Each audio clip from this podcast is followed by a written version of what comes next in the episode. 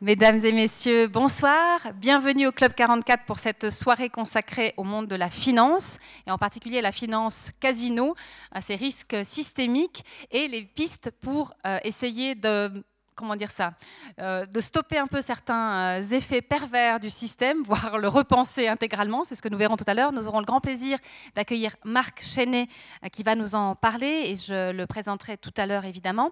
Je me permets de vous annoncer notre prochain et presque dernier rendez-vous en tout cas dans ces murs. ce sera le jeudi 20 juin. nous aurons le plaisir d'entendre Pascal Lamy nous parler des élections européennes, du bilan, de l'analyse qu'on peut tirer des résultats. on se réjouit beaucoup de on connaît les résultats aujourd'hui, on ne les connaissait pas quand on a fait le programme, mais de voir quelle lecture il en donne. Alors, on avait annoncé complément, on a eu quelques désistements. Donc, pour celles et ceux qui n'avaient pas pu s'inscrire, qui souhaiteraient y participer, contactez le bureau par mail, par téléphone, et euh, on vous mettra sur la liste d'attente avec de bonnes chances de pouvoir participer à cette soirée du 20 juin, qui, comme je disais, sera la dernière de la saison 2018-2019 euh, dans ces murs, euh, puisque nous aurons un événement hors serre, en dehors de la rue de la Serre, le samedi 22 juin. Alors, tout autre chose, à l'image du Club 44 qui change sans arrêt de sujet et de thématique, puisque le samedi 22 juin, nous serons à Neuchâtel. Euh, nous irons au Jardin botanique pour écouter Jean-Pierre Ledantec, qui est un grand spécialiste de l'architecture des jardins. Il viendra nous parler des jardins comme une certaine interprétation, ou en tout cas le reflet d'une certaine vision de la nature, des natures possible. Donc on aura une conférence d'environ une petite demi-heure, ce sera à 2h15 de l'après-midi, donc on, change vraiment nos habitudes. Et euh, sa petite conférence, son introduction sera suivie ensuite d'une déambulation euh, dans le jardin botanique euh, à Neuchâtel. On avait eu cette sortie à l'observatoire de Neuchâtel, on était du côté des étoiles de l'astronomie. Là, on sera du côté des jardins. On trouvait que c'était une bonne façon de conjuguer le haut et le bas, de conjuguer nature et culture. Et l'entrée est gratuite, donc soyez toutes et tous les bienvenus pour cette conférence du 22 juin. Je vous rappelle l'exposition de photographie de Philippe Gélin, ethnologue, euh, qui a profité d'un terrain au Groenland. Nous sommes bien sûr dans ces manifestations qui s'inscrivent dans le cadre du printemps culturel consacré au Grand Nord, donc de très belles photos en noir et blanc euh, des euh, derniers chasseurs inuits. J'aimerais remercier évidemment la librairie Payot qui est venue avec euh, les ouvrages euh, de, Marc Chenet. Merci beaucoup euh, de votre fidélité. Merci évidemment à Marc Chenet d'être là ce soir. C'est un régal depuis nos premiers échanges jusqu'à maintenant et, ça va continuer. Alors je me permets de vous présenter brièvement. Marc Chenet, ce n'est évidemment pas exhaustif, mais vous êtes professeur de finance et directeur de l'Institut de banque et finance à l'Université de Zurich. Vous avez été au préalable professeur et doyen associé à HEC Paris. Vous êtes membre euh, de euh, Finance Watch ainsi que du réseau euh, Contrapunct. Vos thèmes de recherche sont liés, entre autres, à la crise financière, au risque systémique, dont il sera beaucoup question ce soir, et aux produits dérivés. Vous avez publié de nombreux articles, tant dans la presse que dans les revues scientifiques, auteur de La crise permanente, un publié aux éditions Quanto en 2018, et dont il sera beaucoup question ce soir. Et vous êtes parmi, vous avez lancé l'initiative sur la microtaxe, ou en tout cas, vous êtes un, bon groupe très actif et très motivé. Ce qui est formidable avec Marc c'est qu'on va parler euh, de critique, on va critiquer le système financier, on va parler de microtaxes.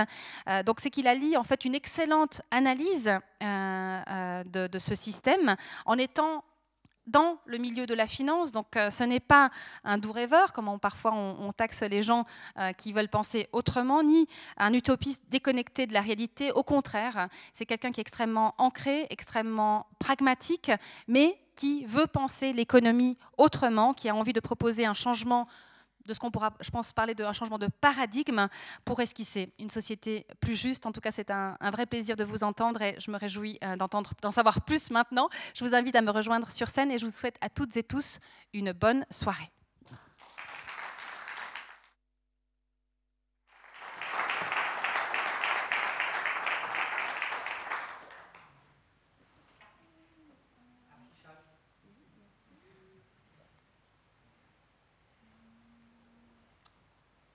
Parfait. Merci pour vos quelques mots d'introduction. Je me réjouis d'être ici ce soir et de pouvoir présenter mon analyse de la situation et de pouvoir aussi euh, interagir avec vous. Je ne parle pas au nom du département de, banque et finance de, l'Université de Zurich. Vous savez, euh, lorsqu'on parle des économistes, on dit voilà, vous parlez avec, euh, si vous parlez avec deux économistes, vous aurez trois opinions différentes. Donc je vous présenterai la mienne. Voilà, tout simplement. indiquez-moi aussi si je dérape en termes de temps. Vous savez, on sait quand un, professeur prend la parole, mais on ne sait jamais quand il s'arrête, donc euh, il vaudrait mieux. contrôlé. Alors, voilà le, programme pour ce soir jusqu'à euh, minuit, au moins, environ. Donc, la faillite de Lehman Brothers. Je vais me baser sur un article que j'ai écrit pour le journal Le Temps, publié en septembre, un peu plus de dix ans après la faillite de Lehman. Quelles sont les leçons que l'on peut tirer? Et au-delà de la faillite de cette banque, il s'agit malheureusement de celle d'un système que je vais décrire ce soir. Je vais, critiquer aussi l'innovation financière débridée, qui est présentée très souvent de manière positive comme si l'innovation était par définition positive. Elle peut l'être, elle peut être aussi négative, comme on le sait dans de nombreux domaines, hein. la physique, euh, la biologie, la médecine. Euh, tout ce qui est nouveau n'est pas obligatoirement positif, ça dépend. Et puis, pour vous éviter, les, cauchemars cette nuit, je présenterai des, solutions. Parce qu'il y en a, et euh, elles sont relativement simples. Donc je me baserai sur cet article, et puis sur, mon livre aussi, bien sûr. Alors, euh, je vous rappelle que la faillite de Lehman Brothers a eu lieu en septembre 2008. Euh, et c'était le début d'un processus très, très long et complexe, accompagné de poursuites et de procédures pour un montant colossal de près de 1200 milliards de dollars. Colossal parce qu'il était lié, à ce processus, à des, produits euh, financiers très complexes. Alors, ce que j'ai fait cet été, l'été dernier, c'est que j'ai lu le dernier rapport annuel de cette banque et euh, curieusement, euh, les journalistes euh, présentaient la situation comme étant une, situation accidentelle imprévisible. Comme un peu comme, la chute d'un avion, crash d'un avion. C'est pour ça que j'ai appelé la situation, le, cas, je l'ai appelé LB 2008, LB pour Lehman Brothers. Finalement, comme si on ne pouvait pas prévoir ce qui s'était passé. Et c'est la question que je me suis posée. Est-ce que c'était prévisible ou pas? C'est pour ça que j'ai lu ce rapport. Alors effectivement, vous savez, comme pour le, crash d'un avion, on cherche la boîte noire. Et donc un des éléments de la boîte noire, c'était ce, rapport. Alors, euh, intéressant, intéressant à lire. Alors, euh, vous allez trouver, si vous, si, vous, souhaitez le lire aussi, euh, un long document. Vous, avez trouvé, des mots qui, tournent en boucle, qui reviennent en boucle. Alors, ces mots sont les suivants performance record, résultat fantastique, effort de management talentueux, excellence, ça, ça revient très souvent, excellence. À quelques mois de la faillite, ils étaient excellents. Excellence de l'institution et la focalisation sur la gestion des risques. Ah, c'est paradoxal. L'entreprise allait disparaître, mais ils se focalisaient sur la, sur la gestion des risques. Il avait une manière très particulière de se focaliser sur la gestion des risques, des risques je présume. Alors voilà, euh, il, se félicitait d'avoir été classé premier en termes de trading algorithmique, on va en parler ce soir, d'avoir été primé 42 fois dans divers domaines, bancaires et financiers. Euh, il s'intéressait au domaine lié à la responsabilité, tant sociale qu'environnementale. Voilà. Donc, euh, au bout du compte, il s'agissait d'un monument de propagande, d'un monument de propagande. Donc, on se demande, a posteriori, ce qu'ont fait les analystes financiers. Parce que s'ils sont payés pour finalement dire oui, acquiescer à ce qui est écrit, à tous ces, termes dithyrambiques, ben, euh, finalement, on se demande euh, quel est leur rapport. Ce qu'on attend d'eux, c'est une, vision critique des choses. Être capable de lire entre les lignes et de discerner parmi ces nombreuses pages ce qui est positif ce qui est positif et ce qui est négatif, de faire la différence. L'ancien directeur, le dernier directeur de cette institution, M. Fould, a perçu environ un demi-milliard demi de dollars entre 2000 et 2007, en dépit de sa responsabilité. Il a été capable de, conserver ses montants. Manifestement, il avait de, de très bons avocats. Ça contredit d'emblée la logique euh, de l'entreprise que les entrepreneurs prennent des risques et soient rémunérés pour cela, c'est très bien. Qu'ils prennent des risques, souvent au dépend de la société pour les banques dites too big to fail, et qu'ils conservent un demi-milliard, ce n'est plus du capitalisme, c'est autre chose, que la chose soit claire. Ce n'est plus le système libéral, ce n'est plus le système de l'entreprise. Euh, les, euh, euh, les, les, agences de notation ont fourni, encore quelques jours avant la faillite, de bonnes notes à Incroyable aussi. Vous connaissez, moi, il y a un, problème, vous savez comment ça fonctionne. Ces agences sont rémunérées directement par leurs clients. moi, je suis professeur, je ne suis pas rémunéré à la fin de chaque cours par, mes étudiants avec une enveloppe. les professeurs sont honnêtes, mais tout de même, on fait attention. Un système très simple.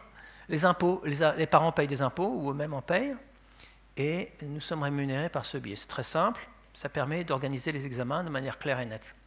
Là, non. Donc, bien sûr, à partir du moment où ils fournissent de mauvaises notes, ces agences de, notation risquent de perdre les contrats. Je vous invite à regarder un film très intéressant intitulé Inside Job. Vous voir le week-end, c'est en ligne, 90 minutes, et ça permet un peu de comprendre les tenants et les aboutissants, en particulier en ce qui concerne ces agences de notation. Donc, effectivement, on peut s'interroger sur ce qu'ont fait ou ce que n'ont pas fait les analystes financiers. Ils ont lu béatement ce long rapport et ils ont confirmé ce qui était écrit. moi, je me suis intéressé à quelques chiffres, en fait deux chiffres, qui sont difficiles à trouver. Mais si on cherche, on les trouve dans ce document. Vous savez, euh, les journalistes s'intéressent souvent au bilan d'une société, au bilan des banques. Et pour les banques, vous avez le bilan, et puis vous avez ce qu'il y a sous la table, ce qu'on appelle le hors-bilan. Le hors-bilan. Dans ce rapport euh, annuel, vous trouverez beaucoup d'informations en ce qui concerne le bilan de feu euh, Lehman Brothers. Mais euh, pour les informations concernant leur bilan, c'est plus difficile, mais on trouve tout de même. Et vous pourriez dire, bon, à la limite, ce n'est peut-être pas très important si leur bilan est de taille limitée par rapport au bilan. Si leur bilan ne correspondait qu'à, 10 ou 20% du bilan, ça serait négligeable. Donc j'ai fait le calcul, et leur bilan correspondait à 50 fois le bilan de la banque. Donc ce qu'il y avait sous la table correspondait à 50 fois ce qu'il y avait au-dessus de la table, ce qui était visible, comme pour un iceberg. Et ce qui, est peu visible, donc justement leur bilan, est constitué de tous ces produits douteux, complexes, structurés, qui ne sont utiles que pour un très faible pourcentage, qui ne sont utiles à l'économie que pour un très faible pourcentage. Donc voilà, ce hors-bilan correspondait à 50 fois le bilan de la banque et près de 1500 fois ses capitaux propres. Ces deux chiffres auraient dû suffire aux analystes financiers en 2007 pour tirer la sandale d'alarme et pour dire non, ça va déraper là. J'ai fait ce calcul, ils auraient pu le faire en 2007. Ils ne l'ont pas fait. Conflit d'intérêts pour ne pas parler de corruption. C'est énorme, 50 hein, fois. Si on cache autant de produits, c'est qu'il y a certainement un problème. Il y en a eu un, puisque justement, la banque est tombée en faillite. Alors les capitaux propres correspondaient à 3,25% du bilan. Aujourd'hui, on est à 4,5-5%. C'est mieux, mais on est encore loin du compte. Donc les analystes financiers n'ont pas daigné soulever le voile du mensonge. Et aujourd'hui, malheureusement, on va le voir, euh, cela fonctionne de la même manière. Alors effectivement, au-delà de la faillite de cette banque, il s'agit de la faillite d'un système que je vais décrire. Donc qu'en est-il aujourd'hui? Les leçons de la chute de Lehman Brothers ont-elles été tirées? Par certaines institutions, oui. Les banques dites too big to fail, systémiques. Vous avez un total d'environ 30 000 banques au niveau mondial, et sur ces 30 000 banques, vous avez 30, une trentaine qui sont dites systémiques. Donc moi, je ne parle pas de toutes les banques en général, je parle de ces 30 banques, dont deux en Suisse, et je ne citerai aucun nom. Alors, vous comprenez bien qu'elles sont incitées à prendre des risques de manière démesurée, puisqu'elles savent pertinemment, pertinemment que si les choses dérapent, que si les choses tournent mal, le contribuable, vous et moi, nous payerons la facture. Les autres banques susceptibles de, tomber aux faillites, comme n'importe quelle autre entreprise, sont plus prudentes lorsqu'elles investissent. Donc au niveau international, quelle est la situation? On est confronté à une période troublée. Les signaux financiers, économiques, environnementaux, politiques et sociaux sont au rouge. Il serait temps, en particulier au niveau euh, des signaux euh, environnementaux, de, trouver des solutions. Et rapidement, non seulement pour nous, mais pour les générations à venir, nos enfants, petits-enfants. Et, euh, de cesser de, de, procéder de la même manière, avec les mêmes méthodes, avec les mêmes outils, avec les mêmes paradigmes dans le, domaine financier. Les mesures prises ne portent pas vraiment leurs fruits, donc on assiste à beaucoup de marketing, de publicité sur ce qui a été fait, mais euh, bon, tout n'est pas noir, mais on est loin encore de ce qu'il faudrait faire. La finance casino se développe à, grands pas. Je l'appelle la finance casino, pourquoi? Parce qu'elle est caractérisée, comme je l'illustrerai ce soir, par des paris à grande échelle. Si on veut parier, on peut aller dans des casinos en Suisse, pas de souci, les casinos ne sont pas too big to fail. On n'attend pas des grandes banques qu'ils organisent des paris à grande échelle, qui déstabilisent l'économie et la société.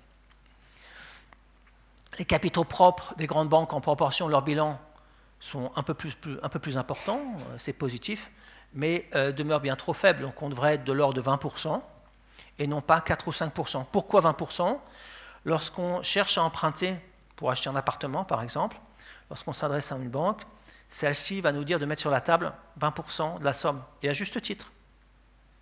Il faut que les grandes banques s'appliquent à elles-mêmes ces règles, 20% capitaux propres, et non pas 3, 4 ou 5%.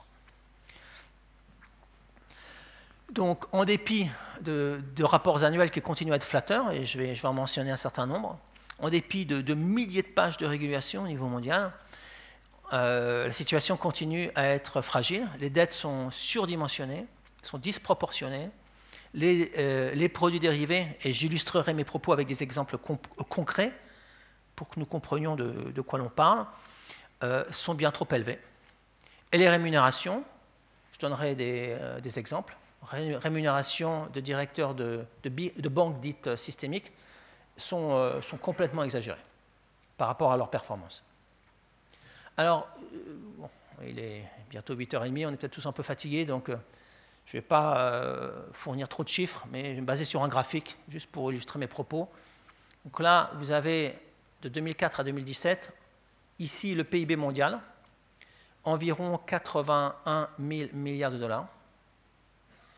Ici, vous avez les dettes mondiales, privées comme publiques, rassemblées. 233 1000 euh, milliards de dollars, donc environ trois fois le PIB, et ça croît un peu plus vite que le PIB. Pourquoi? Il n'y a pas eu de, guerre en Europe depuis longtemps, heureusement. Pourquoi cette situation? Et là, tous ces produits que l'on trouve hors bilan, j'y reviens, cachés sous la table des grandes banques, qui correspondent à 750 000 milliards euh, de dollars, à peu près euh, neuf 9 fois le PIB mondial. Donc on devrait avoir des dettes bien plus limitées et beaucoup moins de produits dérivés on, est confronté à un paradigme, la société fonctionne, l'économie fonctionne sur la base d'un paradigme, d'un paradigme qui est le suivant générer de la croissance dans l'espoir de rembourser une partie des dettes et s'endetter dans l'espoir de générer de la croissance. Manifestement, au niveau mondial, ça ne fonctionne pas vraiment. C'est le moment de changer de paradigme et de réfléchir de manière différente.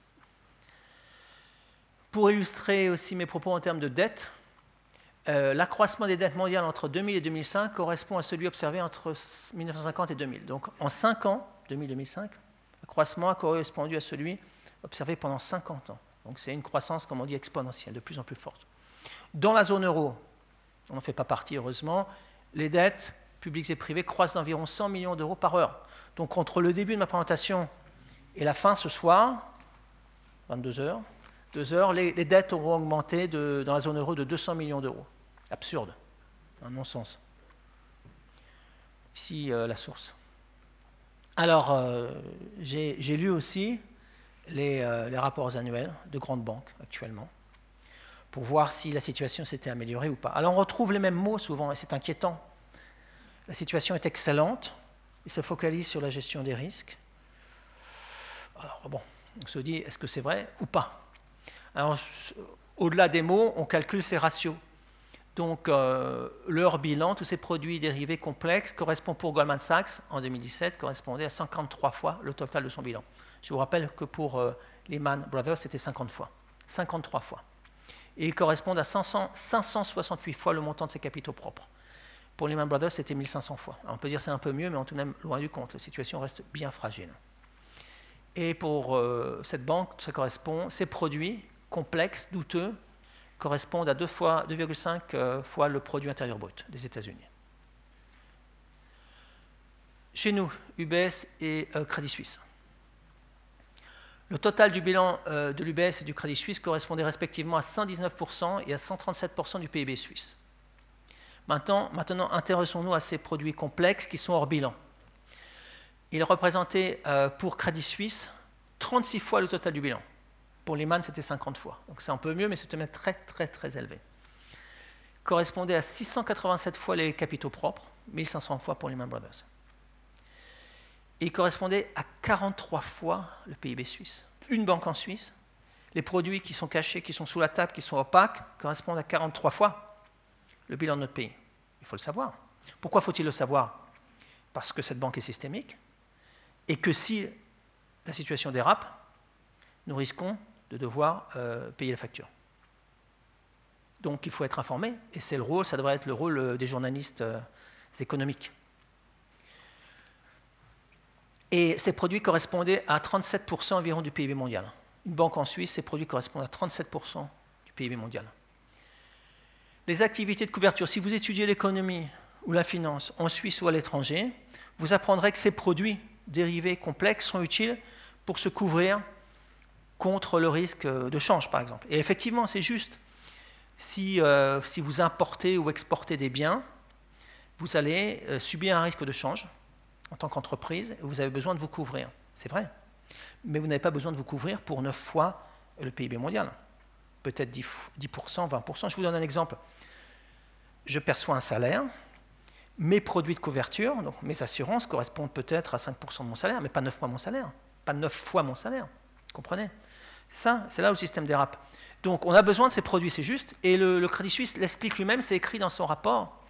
Ces produits qui correspondent à 43, euh, euh, euh, excusez-moi, 43 fois le PIB suisse, ne sont, liés à la couverture que pour 0,2% du total, donc c'est minime.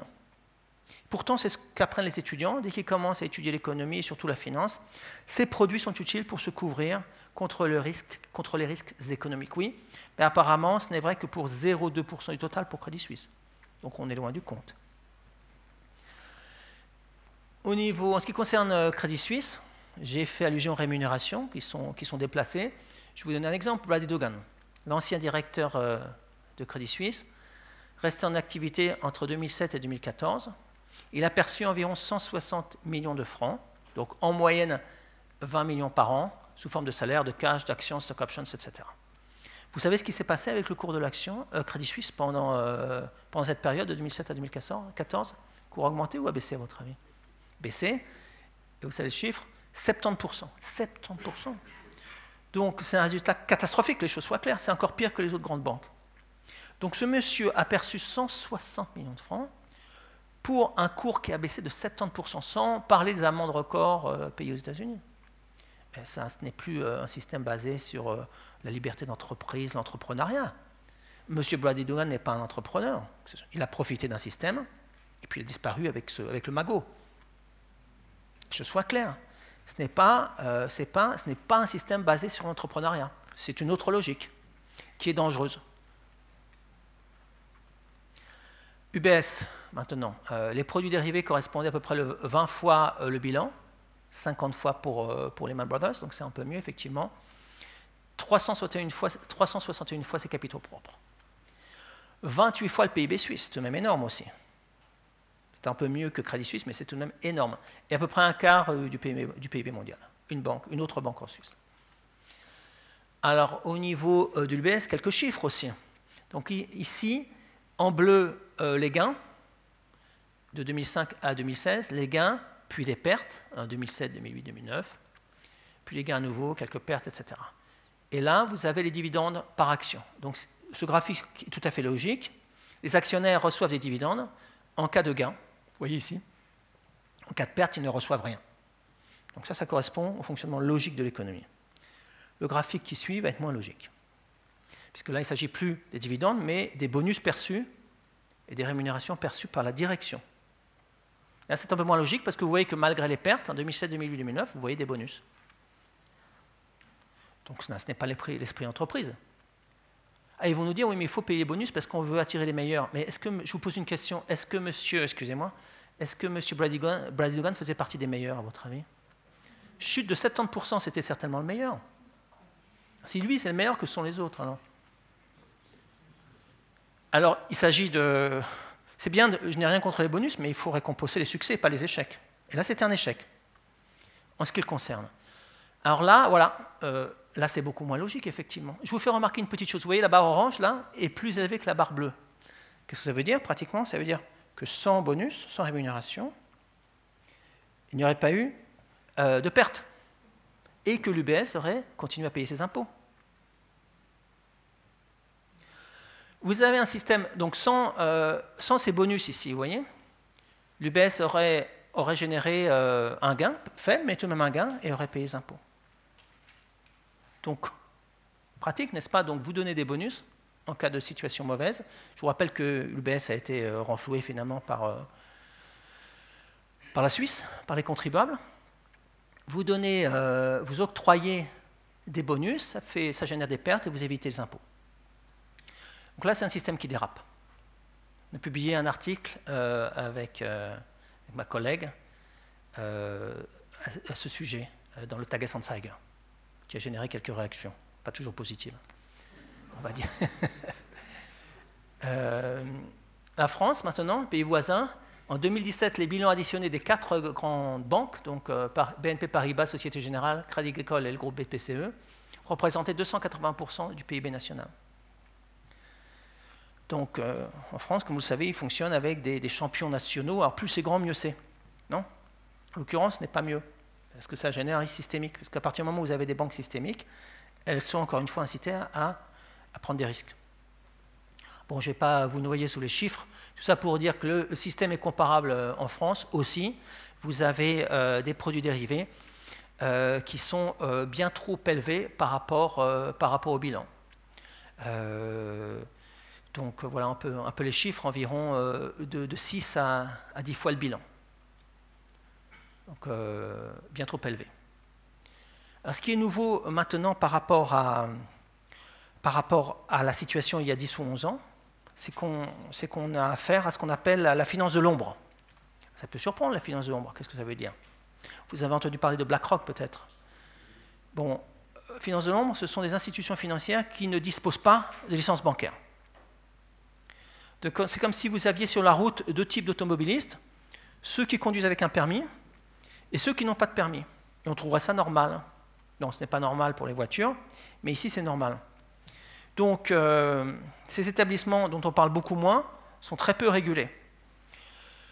BlackRock est de fait too big to fail, vu la taille de l'institution. Donc, si aujourd'hui cette institution venait à connaître de graves difficultés financières, le contribuable américain serait amené à la renflouer, sans qu'on lui ait demandé son avis d'ailleurs, ce qui est paradoxal dans une supposée démocratie. Donc c'est pour ça que euh, j'ai fait allusion à la faillite d'un système, puisque le système se reproduit à lui-même. Un système de, finance casino dans lequel les dettes, les paris et le cynisme ont pris le pas sur l'épargne, l'investissement et la confiance. Le système a fonctionné pendant des siècles sur l'épargne, l'investissement et la confiance. Si nous basculons, nous avons basculé depuis à peu près 20-30 ans, je ne suis pas en train de prétendre que le cynisme est partout, ça serait exagéré mais au sein de ces euh, grandes banques dites euh, systémiques, il a pris le pas. Les paris ont pris le pas sur les investissements, et j'illustrerai. Je ne fais pas allusion aux 30 000 banques, je fais allusion à une trentaine de banques au niveau mondial. Mais ce sont les plus puissantes. Donc, euh, ces, ces, grandes institutions bénéficient de très nombreux avantages et garanties contraires au principe fondateur du libéralisme. Quel est le principe numéro un du libéralisme? C'est que si vous prenez des risques, vous les assumez. C'est un principe euh, pour les entreprises, d'ailleurs, c'est un principe pour les familles aussi. Donc, euh, euh, si vous lisez plusieurs romans, Thomas Mann et Bodenbrock, vous allez trouver cette logique. On assume les risques, on entreprend, ça fonctionne bien, tant mieux, ça fonctionne mal, on assume les risques jusqu'au bout dans ce roman, c'est jusqu'à la mort. Là, vous avez affaire aujourd'hui à des gens du type Brady Dugam, qui n'assument absolument rien du tout, qui disparaissent avec des montants extraordinaires après des échecs retentissant. Donc voilà, la situation, euh, ces, grandes banques se drapent dans les habits du libéralisme, mais euh, opèrent de manière euh, contradictoire, opposée à ces principes. Alors, j'aimerais attirer votre attention sur, certaines caractéristiques de la finance casino. Ici, j'ai intitulé mon graphique Distribution attendue des revenus annuels. On est environ 7,5 euh, euh, milliards d'habitants sur cette petite planète. Et attendu, à quoi pourrait-on s'attendre? Ici, je mets les revenus annuels, donc ici les plus pauvres, et puis ici peut-être les plus riches, peut-être 10 millions euh, par an. C'est sur quoi on pourrait s'attendre, une courbe de ce type.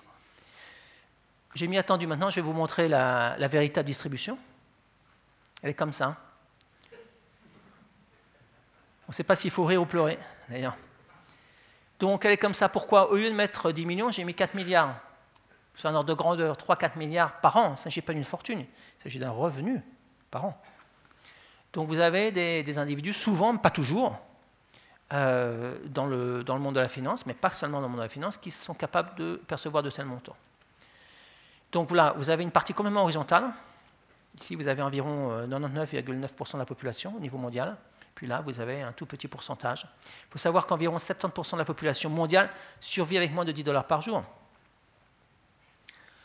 Vous prenez une famille en Suisse, euh, le père, la mère, deux enfants qui perçoivent 100 000, 100 francs par an, par exemple. Bon, c'est bien plus que, que ce qu'on peut observer ici, mais c'est invisible par rapport aux 3 ou 4 milliards par an. Donc au bout du compte, encore une fois, 99,9% de la population est invisible par rapport à un tout petit, une fraction de pourcentage. Mais le problème n'est pas qu'économique, il est social. Euh, il est démocratique, puisque ceux qui sont là achètent, euh, peuvent acheter des, médias comme nous euh, en croissant. La liberté de la presse est beaucoup moins développée aujourd'hui au niveau mondial qu'il y, a, y a un siècle. Les médias sont contrôlés. C'est triste pour, pour la démocratie. Alors vous savez, les, statistiques sont, sèches. Alors je vais vous montrer un exemple. Où est l'empathie vous, avez des gens très pauvres et puis des gens euh, très riches, et puis bon, ils se croisent sans se regarder, sans se voir. Donc on, perd un certain nombre de, dimensions clés de notre société. On se côtoie sans se, sans se, regarder. On ferme les yeux sur ce qui dérange. Autre euh, caractéristique de la finance casino, le découplage entre, entre la finance justement et l'économie. Ici en bleu, vous avez pour l'Europe euh, les, bénéfices, les, cours des actions des plus grandes entreprises européennes de 2012 à 2017. Et ici en rouge, en dessous, les bénéfices de ces mêmes entreprises. Donc si vous étudiez l'économie et la finance, vous allez apprendre que les cours boursiers devraient refléter d'une manière ou d'une autre les gains de ces entreprises. ça ne veut pas dire que ça doit être exactement la même chose, mais ça veut dire qu'on devrait s'attendre à une convergence à un moment, à un moment ou à un autre. Et là, qu'observe-t-on Une divergence donc la finance vis sa vie et l'économie la sienne. Pourquoi une divergence? Cela est dû aux, euh, politiques des banques, euh, des banques, centrales qui injectent des montants énormes euh, dans, le secteur, financier dans l'espoir que ces montants, seront réinvestis dans l'économie.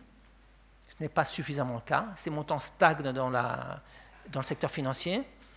Et au lieu d'observer une inflation dans l'économie réelle, Aujourd'hui, elle est très faible, l'inflation. On l'observe dans le monde financier, puisque le cours des actions monte, monte, monte, monte. Cette, croissance est aussi due, du cours des actions est aussi due au fait que les directeurs des grandes entreprises sont souvent rémunérés avec ce qu'on appelle les stock options. Donc si le cours de l'action augmente, ne serait-ce que ponctuellement, euh, le gain euh, du, directeur en question est, est augmenté, augmente lui-même. Donc voilà, ça c'est une caractéristique qu'on observe aussi aux États-Unis. Divergence entre la finance et l'économie.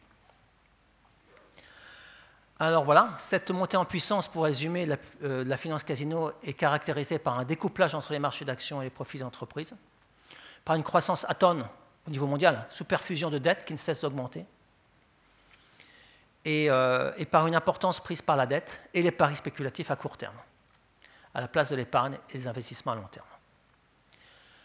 Mais vous voyez, si je m'arrêtais là, on pourrait se dire, à limite, c'est une crise des valeurs. C'est une crise, excusez-moi, technique.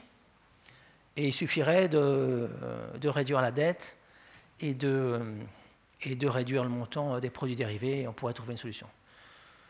Le, point important, c'est qu'on a affaire aussi à une crise des valeurs, qui n'est pas technique, celle-ci, mais qui est peut-être encore plus grave.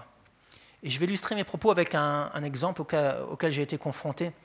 J'ai croisé euh, par hasard, il y a, une, dizaine d'années, un de mes anciens étudiants qui, euh, avait commencé à travailler dans une, grande banque internationale.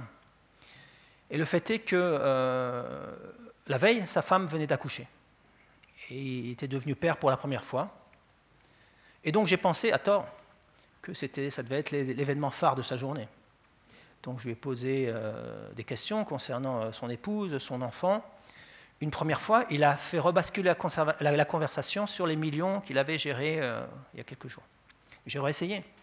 Je lui ai dit, voilà, ta femme, qu'est-ce que tu penses, ta famille Non, il a continué a dévié la conversation vers les millions qu'il avait déjà. J'ai essayé deux, trois fois, puis je suis parti. je me suis dit, voilà, il est, il est perdu mentalement. Une crise des valeurs. Voilà, c'est juste pour expliquer le problème.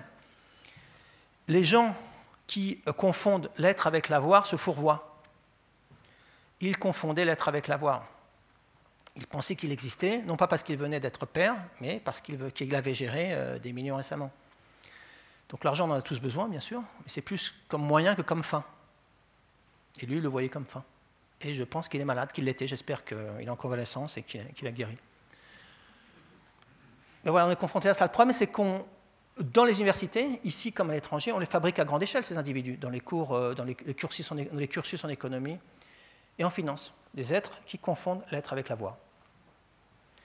Alors maintenant, je vais, je vais donner d'autres exemples que vous avez peut-être vus dans la presse. Vous vous souvenez de M. Kervienne Voilà, donc il a travaillé pour Société Générale à Paris. Et il, aurait été euh, impliqué dans une perte euh, énorme de 4,9 milliards d'euros. Puis il est, il est, allé en prison. Il a écrit un livre. J'espère qu'il se vend bien, parce qu'il aura besoin d'en vendre beaucoup pour rembourser cette somme. Vous pouvez imaginer. Et la police a saisi ses courriels. Donc voilà ce qu'il a écrit dans un de ses courriels. Dans une salle de marché, le modus operandi idéal tient une phrase savoir prendre le maximum de risques pour faire gagner à la banque le maximum d'argent. Au nom d'une telle règle, les principes les plus élémentaires de prudence ne pèsent pas lourd. Au sein de la grande orgie bancaire, les traders ont donc juste droit à la même considération que n'importe quelle prostituée de base, la reconnaissance rapide que la recette du jour a été bonne. Donc voilà pour le premier exemple. Monsieur Touré, alors si vous regardez ce film, Inside Job, vous le verrez, il y a eu un procès organisé à New York contre cette banque qui a vendu à ses clients, la banque Goldman Sachs en l'occurrence, qui a vendu à ses clients des produits douteux. Bien sûr, c'est interdit. Alors, euh, la police aux États-Unis a, saisi ces courriels et voilà ce qu'il disait dans l'un d'entre eux. De plus, en, de plus en plus d'effets de levier, c'est-à-dire de plus en plus de dettes euh, dans le système. L'édifice tout entier peut s'effondrer à chaque instant. Quand je pense que c'est un peu moi qui ai participé à la création de ce produit. Le genre de truc que tu inventes en te disant et si on crée un machin qui ne sert absolument à rien, qui est complètement conceptuel et hautement théorique, et que personne ne sait pricer, personne ne sait donner la valeur, le, prix de ce produit, ça fait mal au cœur de voir que ça, que ça implose en, en vol. C'est un peu comme Frankenstein qui se retourne contre son inventeur. Troisième exemple, un trader à New York qui a, écrit euh, plusieurs articles, dont celui-ci, publié dans le New York Times en 2014. Je cite Durant ma dernière année à Wall Street, mon bonus était de 3,6 millions de dollars. Et j'étais furieux. Car ce n'était pas assez. J'avais 30 ans, pas d'enfants, pas de dettes à rembourser, pas d'objectif philanthropique à l'esprit. Je voulais plus d'argent pour exactement le même motif qu'un alcoolique a besoin d'un autre verre. J'étais intoxiqué non seulement je n'aidais pas à trouver des solutions aux problèmes du monde, mais j'en profitais. Donc je résume, trois exemples. Le premier se compare à une prostituée, le second à Frankenstein, et le troisième dit qu'il est drogué à l'argent. C'est une crise des valeurs. Il faut la traiter rapidement. Parce qu'on les produit, encore une fois, encore au jour d'aujourd'hui, on les produit à grande échelle. Euh, je, pourrais citer aussi euh, le directeur de Goldman Sachs, qui a déclaré en 2009 qu'il accomplissait l'œuvre de Dieu, rien que cela. Il accomplissait l'œuvre de Dieu. Donc c'est du, du cynisme. Donc j'en viens à l'innovation financière, qui est euh, présentée euh, de manière positive. Et pourquoi? Quelle est la logique? Vous voyez, je, retourne un peu en arrière avec Monsieur, euh, monsieur Touré. Il fait allusion à ces, à ces produits qui ne servent à rien, qui sont, très, qui sont complètement conceptuels, très théorique que personne ne sait évaluer. À quoi fait-il allusion Justement, à ces produits qui sont hors bilan. Vous vous souvenez, 9 fois le PIB mondial, à cette somme immense. C'est à cela qu'il faut allusion. Il confirme cette idée que ces produits sont dangereux, lui il dit ne servent à rien. Bon, ils servent à la banque qui les a, émis, mais euh, pour l'économie, pour la société, ils sont, dangereux. Voilà. Donc j'aimerais, euh, euh, vous donner un exemple pour savoir de quoi on parle précisément. Donc euh, voilà, ces produits dérivés, encore une fois hors bilan, euh, des produits euh, dérivés structurés, qui devraient permettre de couvrir les risques, mais encore une fois, on n'a pas besoin de, produits dérivés qui correspondent à 9 fois le PIB mondial. 20%, 30% devraient suffire largement. Alors effectivement, les, transactions qui correspondent à la couverture des risques, vous vous souvenez du chiffre que j'ai cité, pour Crédit Suisse, 0,2%, donc ce pourcentage est tout faible par rapport au total, est très faible par rapport au total. Alors, euh, comment se fait-il qu'on en soit là 9 fois le PIB mondial? Il en résulte un risque systémique, un risque pour l'ensemble du système. Alors, euh, voilà un exemple. Credit default swap. Si vous, lisez le, temps, par exemple, vous verrez ce terme apparaître parfois dans les pages économiques. On ne sait pas trop ce que c'est, mais ça revient régulièrement. Alors, euh, vous pourriez vous dire, bon, essayons sur Internet de, trouver une définition. Vous allez sur Google, vous allez trouver une définition de ce type. Un CDS, un CDS pour Credit Default Swap est un produit dérivé qui permet à son détenteur de s'assurer contre le risque des défauts de paiement d'une entité de référence. Je ne sais pas si c'est devenu plus clair. Vous savez, je lis les prospectus informatiques parfois aussi. Donc, euh, je lis plusieurs pages. Je me dis, bon, est-ce que j'ai appris quelque chose? Donc, c'est clair pour ceux qui savent déjà. OK Mais bon, ce n'est pas très utile. Ce n'est pas très utile. Et pour ceux qui ne savent pas, euh, ça reste opaque. Donc, ouais, c'est opaque. Mais euh, cette complexité n'est pas générée de manière naturelle, si vous voulez. En physique, la complexité est naturelle. Ici, ici la complexité permet d'accroître les marges des institutions qui vendent ces produits. C'est très pratique. Vous ne comprenez pas, vous faites confiance, et puis peut-être un peu trop, puis au bout du compte, vous risquez d'y perdre. Donc, euh, j'essaie d'expliquer tout de même ce que ça veut dire, avec un petit graphique ici. Supposons qu'une banque ici euh, prête un montant X, peut-être 10 millions euh, de francs, à une entreprise. Puis l'entreprise a des contrats d'assurance, comme toujours, contre les, dégâts liés au, feu ou à des dégâts des eaux, comme d'habitude. Et puis, supposons qu'après un certain temps, la banque euh, craigne que, l'entreprise en question ne soit pas capable de, rembourser la somme, les 10 millions de, francs. Alors, elle va acheter cette banque un, crédit default swap. Euh, ce produit correspond aux États-Unis à 10 millions de, dollars. Donc, ici, je suppose que ça correspond à 10 millions de francs, que X est 10 millions de francs. Comment ça va fonctionner? Supposons que l'entreprise euh, connaisse une situation difficile, financièrement parlant, et qu'elle ne rembourse que 3 millions au lieu des 10, alors la banque va activer son produit et va percevoir de l'assurance la différence 7. Donc c'est un produit d'assurance utile dans ce cas-là, effectivement. Encore une fois, si l'entreprise ne peut pas rembourser complètement sa dette, la banque pourra utiliser ce produit d'assurance et percevoir la différence, ce qui manque, le manque à gagner, de la part de la compagnie d'assurance. Voilà, c'est la logique, simple. Ici, ce produit est euh, effectivement utile. Je reviens à ce que vous pourriez trouver sur, Google. Vous allez trouver une petite remarque. Vous savez, c'est comme pour les médicaments, parfois il y a des effets secondaires, il faut faire très attention. Et voilà la phrase que vous allez trouver. Il n'est pas nécessaire d'être effectivement exposé au risque sur l'entité de référence pour entrer, pour en prendre leur terme, entrer dans un contrat de SILES. Est-ce qu'on comprend ce que ça veut dire?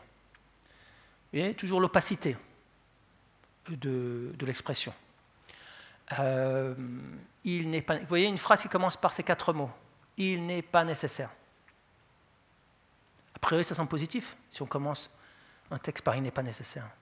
Mais est-ce que c'est positif? Qu'est-ce que ça veut dire? Euh, Il n'est pas nécessaire d'être exposé à un risque pour se couvrir, c'est ça que ça veut dire. Mais euh, si on n'est pas exposé à un risque, pourquoi cherche-t-on à se couvrir? Je transpose cette phrase, donc il n'est pas nécessaire euh, d'être propriétaire d'une voiture pour acheter une assurance auto. C'est bien? C'est bien ou c'est mal? Ça vous tenterait? Si vous ne possédez pas une voiture, d'acheter une assurance auto Oui, justement. Un cadeau de Noël à des gens qui ne possèdent pas d'auto ou leur offrir une assurance auto euh, Qu'est-ce que ça veut dire C'est ça que ça veut dire pratiquement. Hein. C'est interdit pour les voitures, bien sûr, mais euh, là, c'est possible. Euh, donc vous pourriez acheter une, voire dix ou cent, puisque ce n'est pas régulé, assurance auto sur la voiture de votre voisin, par exemple. Et qu'est-ce qui pourrait vous inciter à le faire? Pardon? Qu'on est, pardon? Oui, mais pourquoi? Mais qu'est-ce qui pourrait vous inciter à le faire, à acheter pour vous des assurances sur sa voiture? Oui, mais quand est-ce que vous allez recevoir euh, l'argent en question? Voilà, et euh, vous savez que votre voisin est porté sur l'alcool, euh, vous savez qu'il conduit mal, qu'il a une mauvaise vue, donc euh, vous pourriez être incité, voilà, effectivement, non pas acheter une, mais dix, cent, puisque, puisque c'est autorisé. Et puis si vous, en achetez autant, s'il est possible d'en acheter autant, eh bien, on va peut-être s'assurer que, que le voisin ait bien l'accident, non? Donc on pourrait être incité à aller manipuler sa voiture pendant la nuit, parce qu'on ne va pas investir pour rien, non? Donc voilà, pour résumer. C'est bien sûr interdit pour les voitures, et heureusement, parce qu'on aurait bien plus d'accidents sur les routes, mais c'est encore autorisé. Et c'est pour ça que le système est très fragile, parce qu'il incite à euh, justement à parier sur la faillite. Il ne s'agit pas d'un accident de la route, là, mais d'une faillite ou d'un défaut d'une entreprise, et parier sur ces défauts. Puis on achète tellement de paris sur ces défauts qu'on veut être sûr qu'il y ait bien le défaut ou la faillite. C'est pour ça que je faisais allusion au cynisme tout à l'heure, parce que c'est une attitude cynique qui génère un risque systémique pour l'ensemble du système. Parce que si vous et moi on parie 10 euh, francs que demain il va pleuvoir ou il va faire beau, ça n'a aucune incidence sur la société ou sur le climat. Mais si des banques dites systémiques parient des milliards sur la faillite d'une autre entité, bah, ça va avoir des incidences, certainement. En l'occurrence, la, crise euh, financière a généré environ 30 millions de chômeurs de par le monde. Donc certains payent les pots cassés.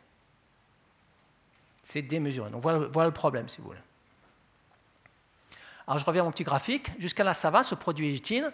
Supposons que la banque, au lieu d'acheter un, un CDS donc pour 10 millions euh, de francs suisses, en achète 10. 10 fois 10, 100. Donc la banque se couvre pour une perte euh, possible de 100 millions de francs, alors que sa perte maximale ne serait que de 10. Pourquoi se couvrir autant? Ben Justement, ça va être un pari sur le défaut ou la faillite de cette entreprise. Permettez-moi de comparer deux scénarios. Scénario numéro 1, l'entreprise rembourse ses dettes à la banque. La banque perçoit 10 millions de francs. Scénario numéro 2, euh, l'entreprise connaît des euh, difficultés financières et ne rembourse qu'un certain montant, par exemple 3 millions sur les 10. Donc euh, la banque perçoit 3 millions et va activer ces 10, 10 CDS, va, va percevoir 10 fois la différence, 10 fois 7. 70 plus 3, 73. Donc, pour résumer, la banque perçoit bien plus, génère bien plus de profits si son client ici, cette entreprise, connaît des difficultés financières, euh, que si son client a une situation financière saine. C'est absurde. Notre système a fonctionné sur la confiance jusqu'à il y a 20-30 ans. Une entreprise, une banque en l'occurrence, fonctionnait bien si les clients étaient contents. Là, c'est l'inverse qui se met en place. Donc, comme vous pouvez l'imaginer, ça génère beaucoup de risques et de fragilité au niveau du système global. Après ça, bon, on continue. Une autre banque, bien qu'elle n'ait aucun rapport avec cette entreprise, va acheter aussi des produits de couverture. C'est l'exemple du voisin. Et puis une de ces entreprises euh, va tomber en faillite et le contribuable va payer les factures. Vous savez, je suis professeur, donc peut-être que ce que je dis est purement théorique et ça serait mieux ainsi. Est-ce qu'on a un exemple? Est-ce qu'on a un exemple euh, d'une institution financière qui est tombée en faillite il y a une dizaine d'années J'ai commencé avec euh, cette institution, en l'occurrence Lehman Brothers. Lehman Brothers était là. Je vois le rôle, de l'entreprise dans ce petit graphique. Euh, quelle était la société d'assurance qui a vendu tous ces, tous ces paris, en quelque sorte? AIG. AIG, aux États-Unis. Et quelles étaient les banques qui ont parié sur la faillite de Lehman Brothers? Goldman Sachs et d'autres. Qui a décidé en dernière instance que euh, Lehman était, euh, allait tomber en faillite C'est une décision politique M. Paulson, ministre des Finances, euh, secrétaire au Trésor aux États-Unis, ancien directeur d'une banque, en l'occurrence Goldman Sachs et non pas Lehman Brothers, pur hasard. Pur hasard, ça intéressait bien euh, Goldman Sachs, vous comprenez? Parce que Goldman Sachs avait parié sur la faillite de, de Lehman. Et s'était arrangé pour que, justement, comme pour l'exemple du voisin et l'accident de la voiture, pour que cette faillite advienne. Pourquoi AIG a vendu autant de produits AIG était persuadé que euh, Lehman était too big to fail. Donc ils ont vendu ces produits, et ils l'ont dit eux-mêmes, l'ancienne direction, c'est dans ce film, Inside Job, c'était une monnaie machine. C'est-à-dire qu'ils vendaient des produits, des, CDS, mais c'était sûr que euh, était euh, systémique. Donc ce produit dans l'esprit d'AIG, avait une, valeur nulle. Si, si effectivement Lehman n'est pas supposé tomber en faillite, ils vendaient des produits d'assurance supposés avoir une valeur nulle à leurs yeux. Le fait est que Goldman Sachs a été très actif pour s'assurer que, comme pour l'exemple de la voiture, s'assurer que Lehman tomberait bien en faillite. Donc voilà, c'est un système de finance casino qui, euh, qui génère des risques à l'ensemble de euh, l'économie et de la société. Et qui, euh, j'allais dire, fonctionne, qui dysfonctionne encore aujourd'hui. Voilà, donc une, un, de ces États, un de ces entreprises tombe en faillite et le contribuable paye la facture. Et la facture est énorme. Et nous la payons encore aujourd'hui pour les banques systémiques. Pourquoi? Parce qu'elles disposent d'une assurance gratuite. Si je reviens à l'exemple de la voiture, vous avez une voiture, vous payez l'assurance.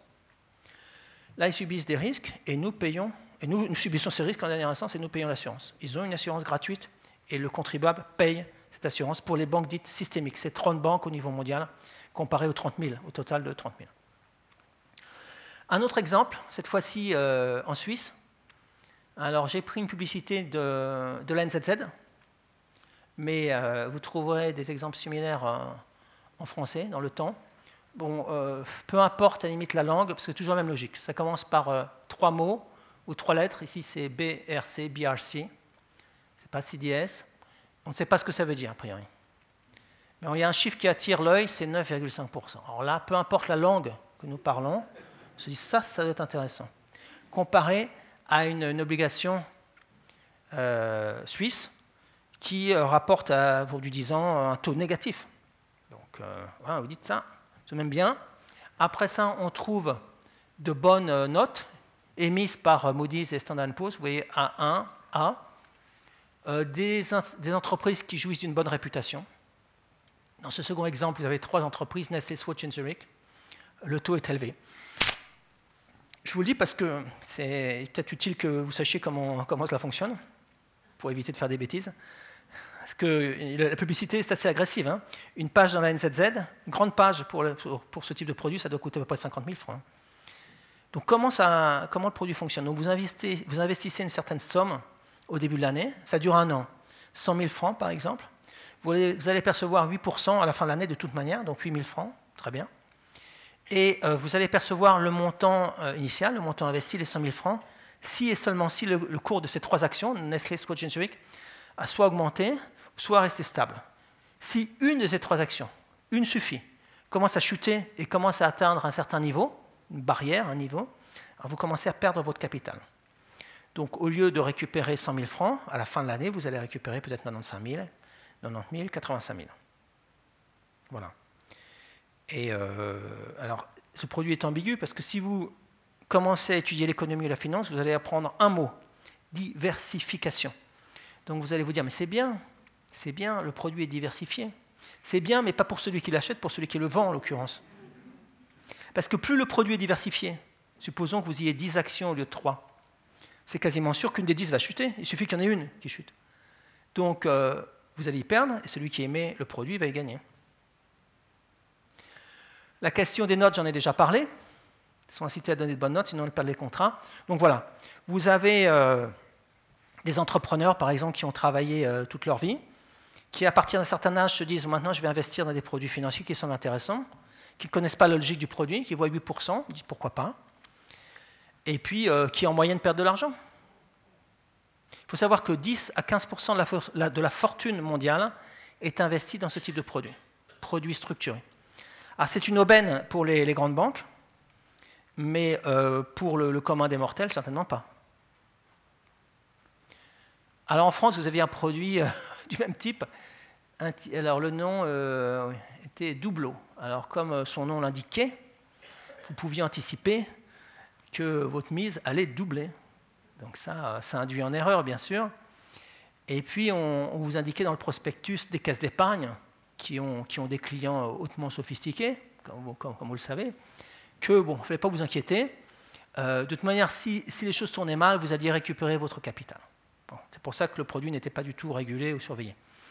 Donc là, au lieu d'avoir euh, trois euh, actions, vous en aviez une dizaine. Et la période était de six ans, au lieu d'un an. Donc si pendant ces six ans, aucune des dix actions ne chutez pour atteindre un certain niveau, alors vous alliez doubler euh, votre montant. Mais là, on peut toujours rêver. Mais si au cours de ces 6 ans, une de ces 10 actions, ce qui est le cas bien sûr réaliste, c'est quasiment certain qu'en l'espace de 6 ans, une de ces 10 actions, si le produit est bien diversifié, vous avez des actions en Europe, aux États-Unis, en Australie, en Chine, quasiment sûr qu'une de ces actions va chuter, eh bien, euh, vous n'alliez récupérer que le montant initial. Alors, vous ne vous inquiétez pas. Alors, après 6 ans, quasiment tous les clients des caisses d'épargne qui avaient investi, les pauvres, dans ce produit, se sont présentés à la caisse en disant voilà, maintenant j'aimerais récupérer le montant initial. Ah, mais on leur a dit mais n'oubliez pas les commissions. Bien sûr, les commissions.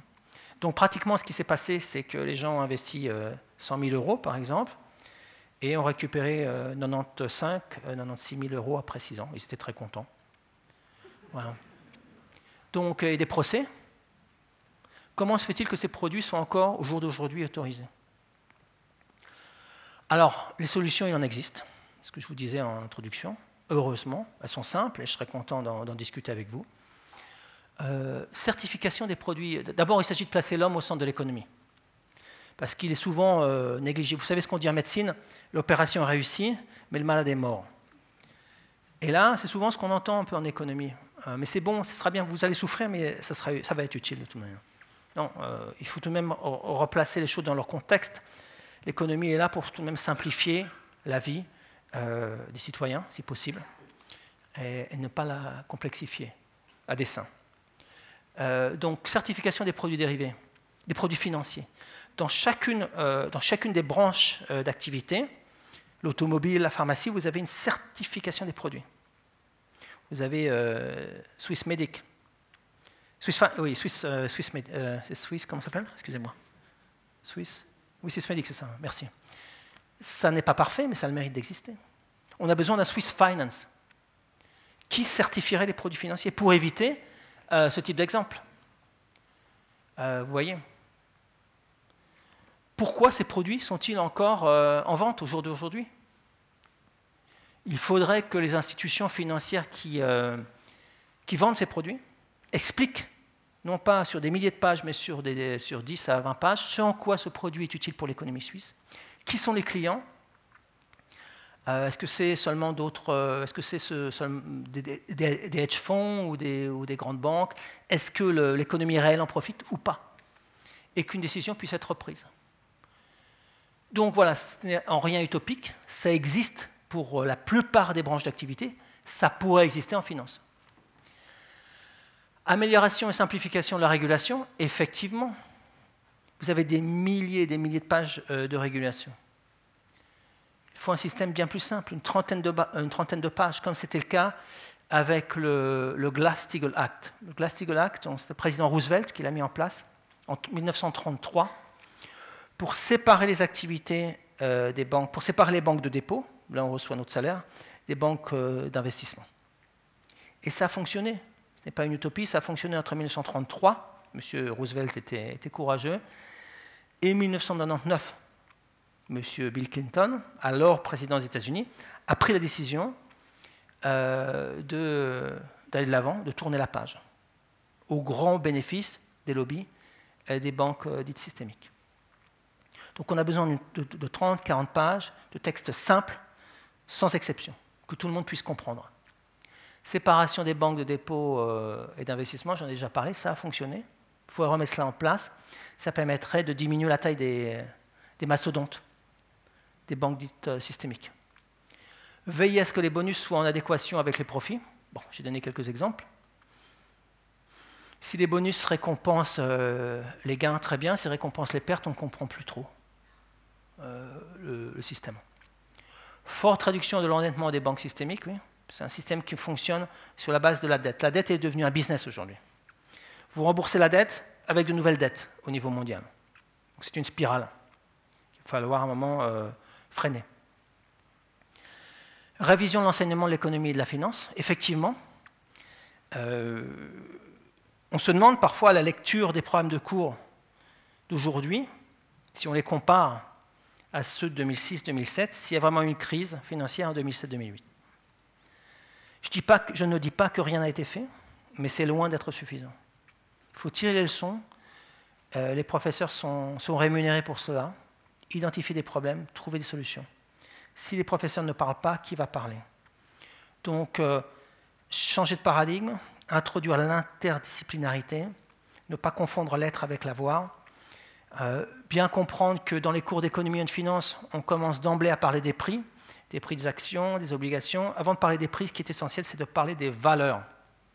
Quelles sont les valeurs de la société? Quelles sont les valeurs des étudiants? Quelles sont les valeurs des professeurs? Il faut les identifier de manière claire. Je reviens à M. Kerviel. Il a, de manière intéressante, indiqué que son chef savait ce qu'il faisait à la Société Générale.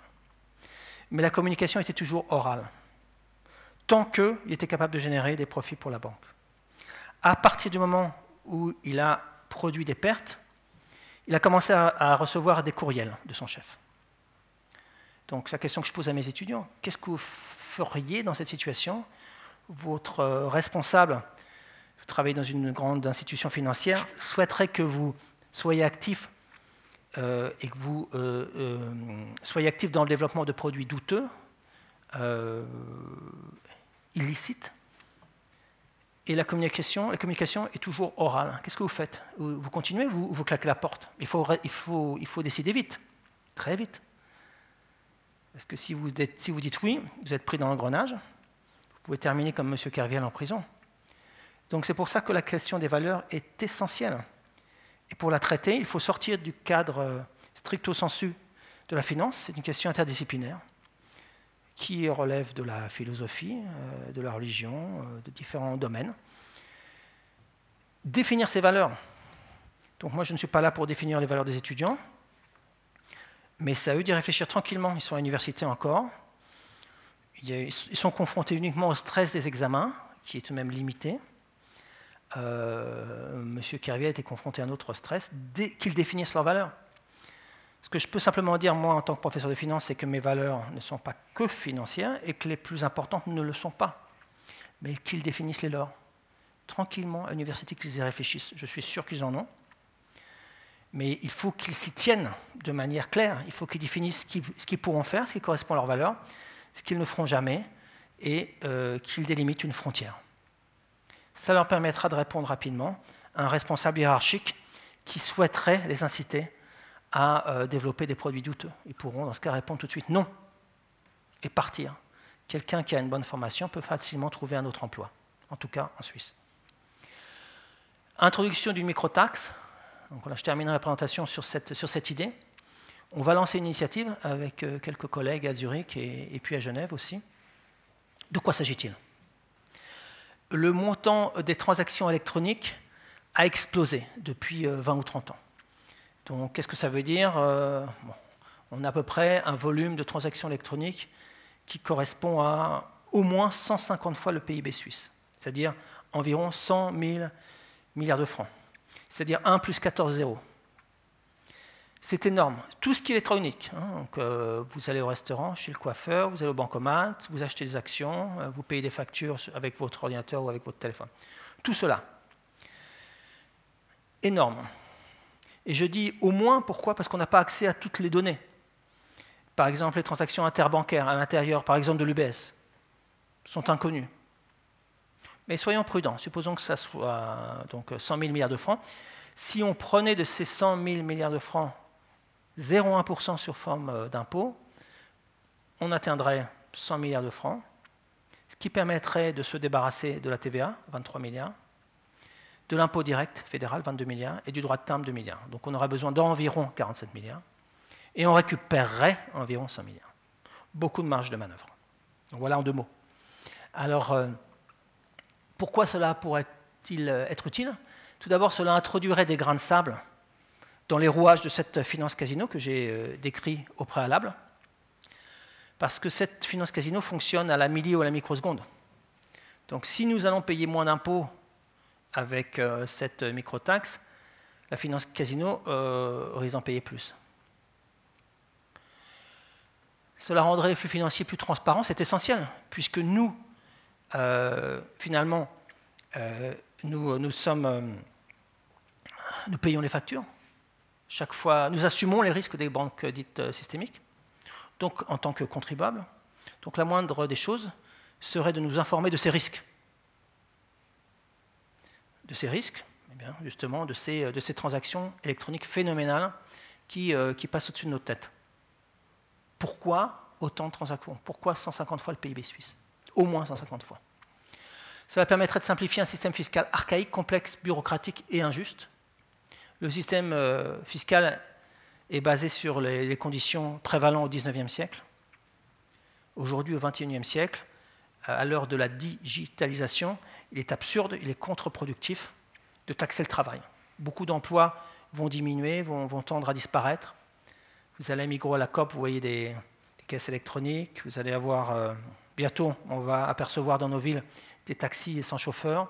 Il va falloir trouver des solutions. Ça ne veut pas dire que ces gens-là seront au chômage, mais ça veut dire qu'ils vont être en situation de, sous-emploi. Vous avez vu la situation en France avec les Gilets jaunes. Ce sont des gens qui travaillent, mais qui ont du mal à la fin du mois. Travaillent pas suffisamment, le salaire est trop faible.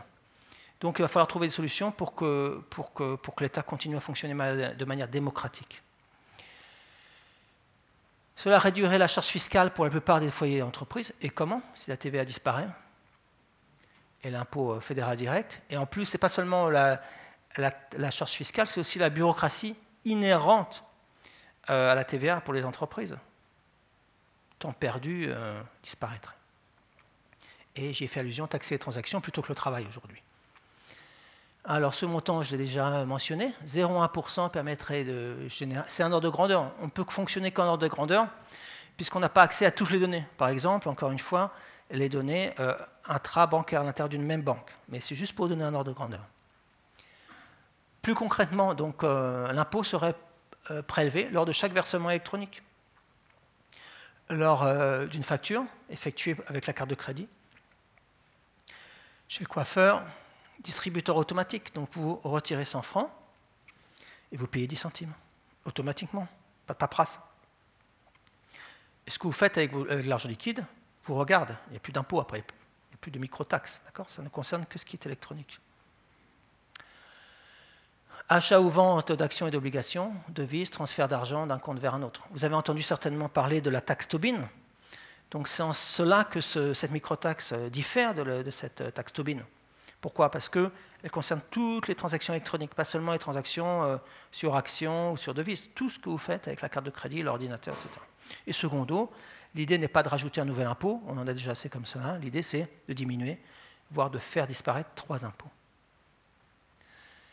Donc voilà, si on, fonctionne avec 0,2%, cela permettrait de, récolter environ 200 milliards de francs, euh, presque un tiers du PIB suisse ce montant de 200 milliards est supérieur à la somme des impôts perçus par les pouvoirs publics. Donc il ne s'agit pas de faire disparaître tous les impôts, juste pour donner des ordres de grandeur.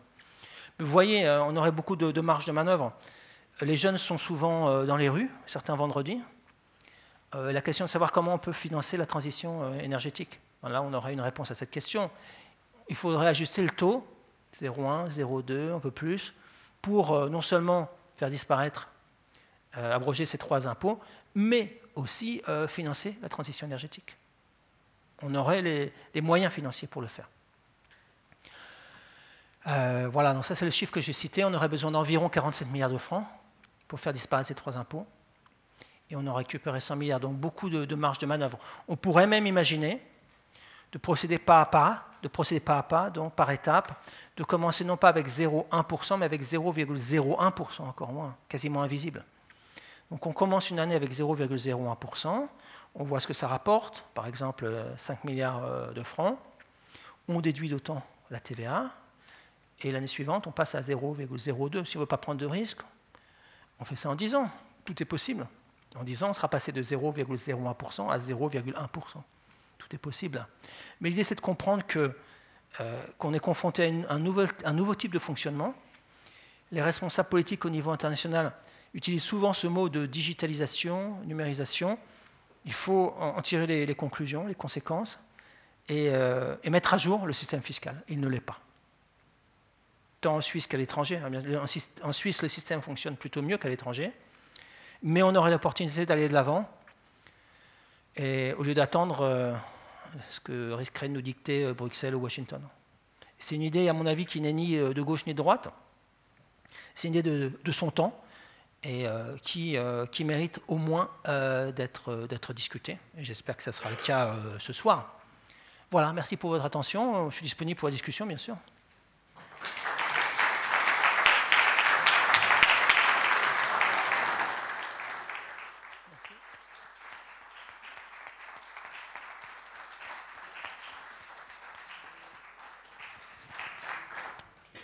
Merci. Merci beaucoup, J'espère que vous avez encore de l'énergie pour les questions. Certainement. J'en ai,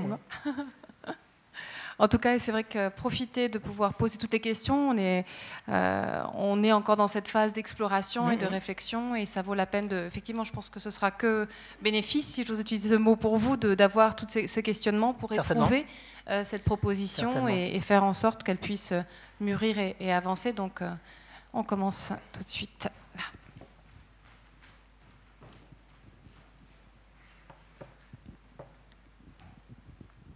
Merci beaucoup pour votre exposé. Dans ce monde assez effrayant que vous avez décrit, quel est le rôle d'organismes comme le Fonds monétaire international ou les banques centrales? On a parlé des banques centrales euh, déjà, donc euh, je reviens à ce graphique. Les banques centrales fonctionnent sur la base de, modèles euh, qui sont... Excusez-moi, on était là. Voilà, voilà les banques centrales injectent des montants, des montants énormes dans le secteur financier.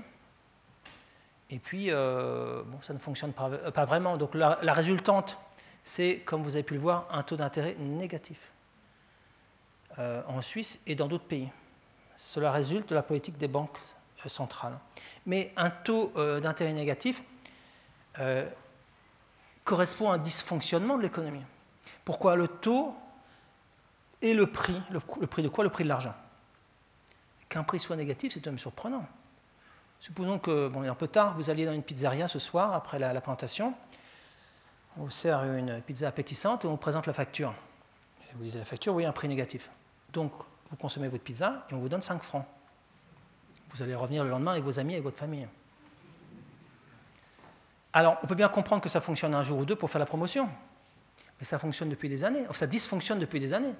Un prix ne peut pas rester négatif aussi longtemps. C'est un dysfonctionnement de l'économie. Donc les banques centrales, et nous avec, sommes dans une, impasse. Et les banques centrales, au lieu d'essayer de changer de direction, c'est-à-dire changer de paradigme, de mode de réflexion, de mode de fonctionnement, accélèrent. Donc il faut euh, procéder de manière différente. Donc là, en l'occurrence, si injecter des fonds dans le système euh, financier ne fonctionne pas, bien pourquoi pas, je réfléchis à haute voix, pourquoi pas euh, identifier les entreprises qui, euh, qui ont des projets durables, respectueux de l'environnement, qui développent des énergies nouvelles, des énergies vertes par exemple, et les financer directement. Contourner les grandes banques qui ne font pas leur travail dans ce cas-là. Il, y a beaucoup de manières de, réfléchir différemment. Donc, euh, ces, ces, grandes banques, ces banques centrales ne le font pas malheureusement. Elles sont, prises dans un, dans un mode de fonctionnement, dans des raisonnements qui sont, qui sont, qui sont dépassés au jour d'aujourd'hui. Et le FMI bon, ben, applique une politique qui, euh, qui n'a pas permis le développement, euh, finalement, euh, ni, la Banque mondiale d'ailleurs, qui le plus souvent a failli. De nombreux pays sont, pris à la gorge avec des dettes énormes et n'arrivent pas à, s'en sortir. Donc là, aussi, il faut sortir, il faut réfléchir de manière différente et l'université devrait jouer un rôle important, puisque ceux qui vont travailler demain au FMI, à la Banque mondiale ou dans les banques centrales euh, passent par les bancs de l'université. Donc, c'est là où les, les professeurs doivent jouer un rôle.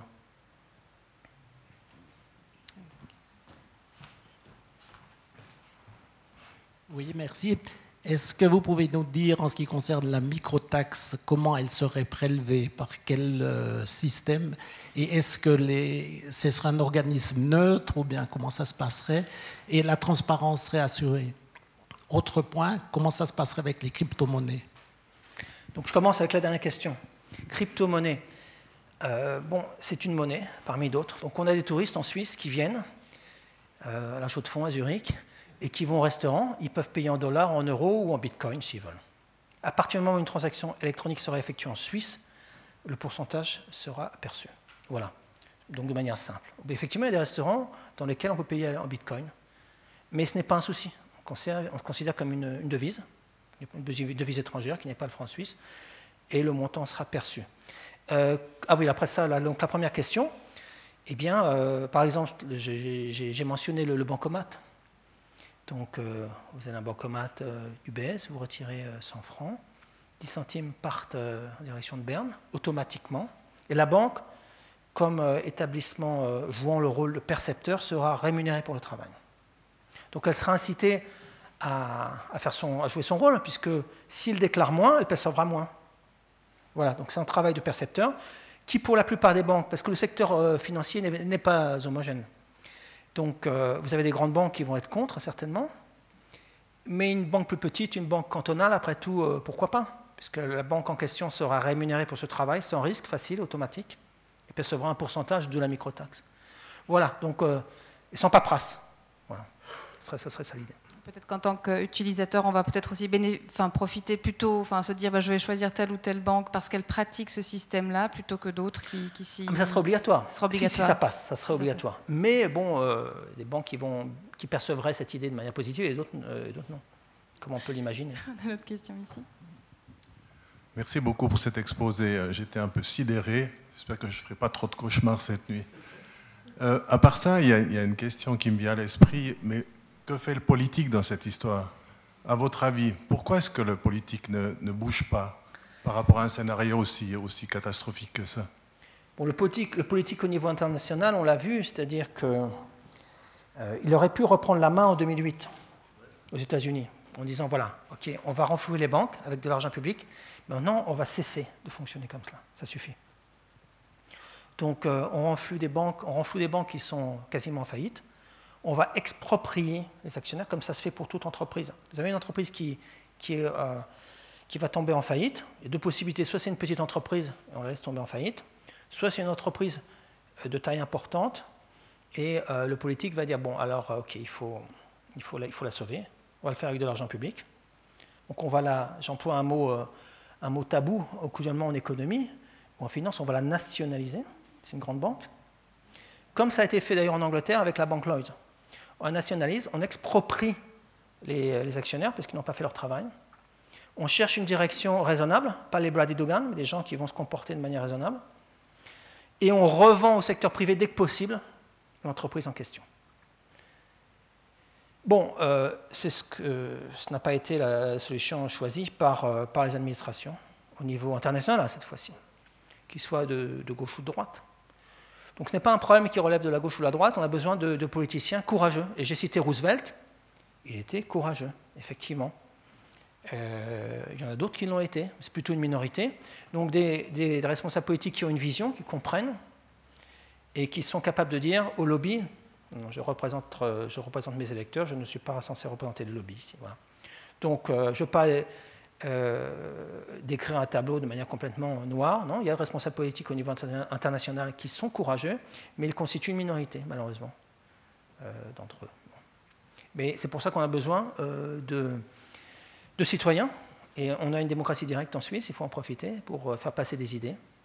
Et je sais qu'il y a des responsables politiques en Suisse qui sont intéressés, qui cherchent des idées nouvelles. Donc il faut en profiter, il faut être en discussion avec eux, quels que soient les partis, pour pousser ces idées.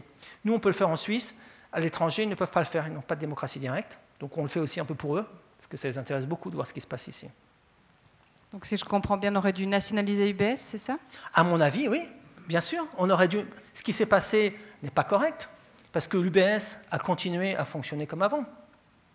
Il fallait dire, encore une fois, euh, il fallait euh, chercher à revendre après la nationalisation, l'UBS, par morceaux.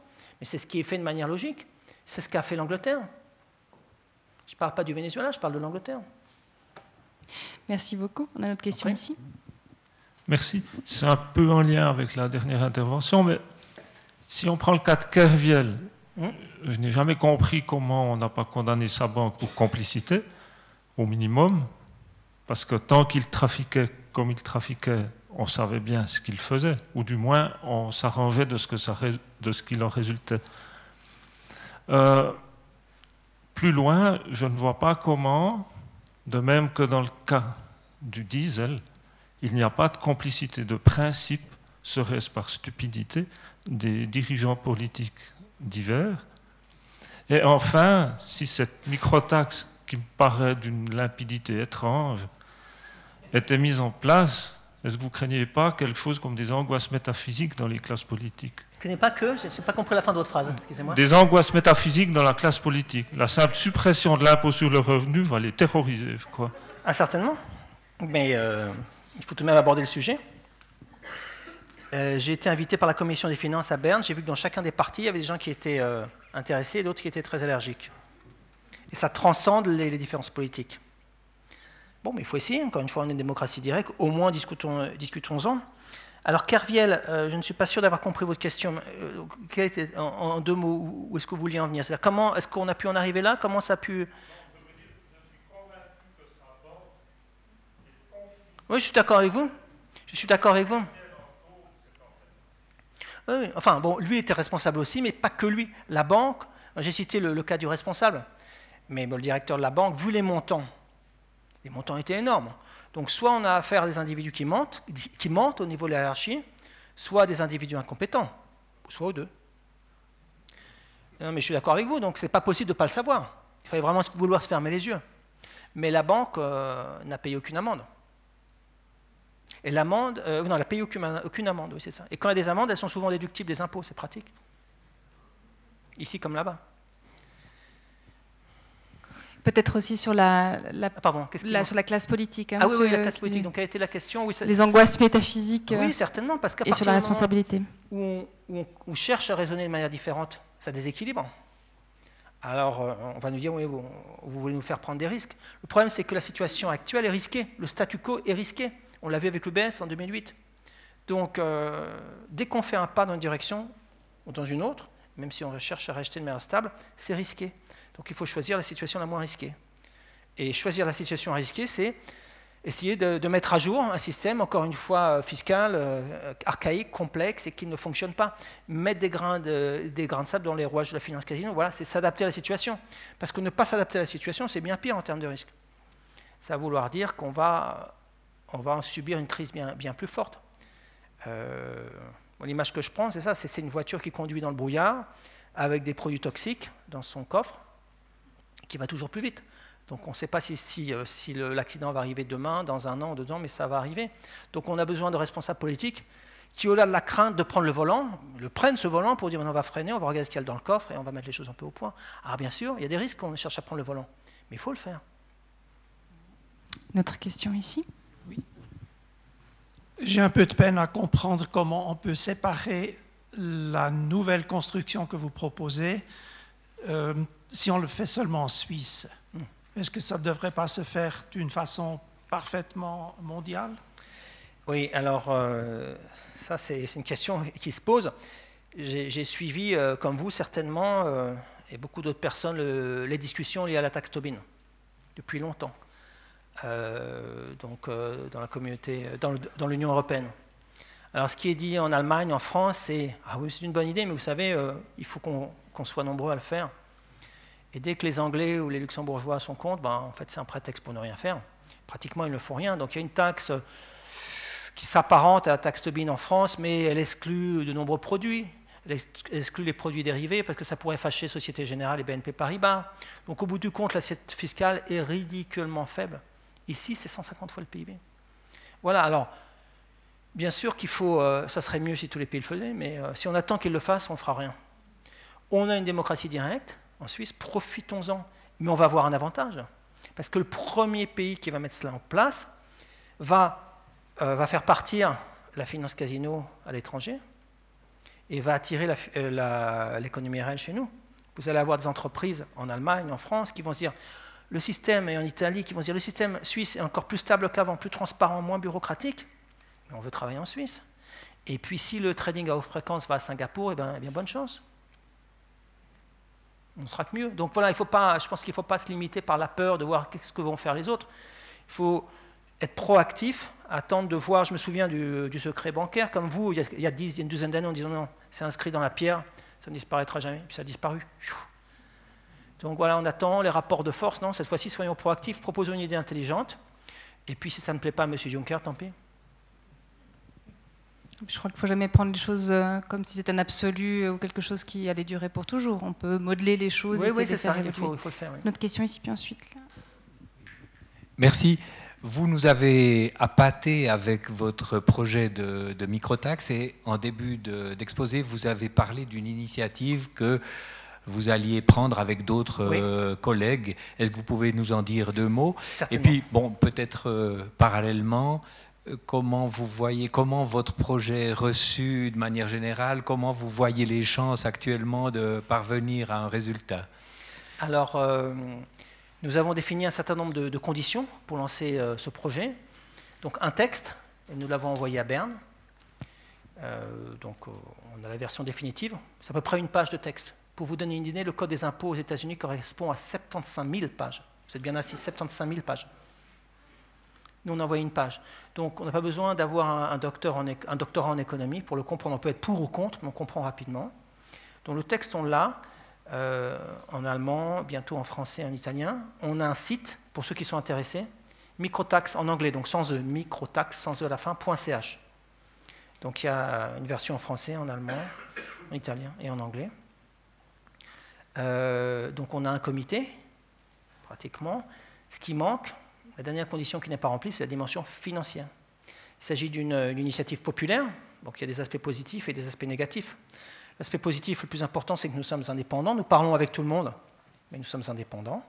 L'aspect négatif, ici, c'est que nous ne pouvons pas disposer d'une caisse euh, d'un parti politique.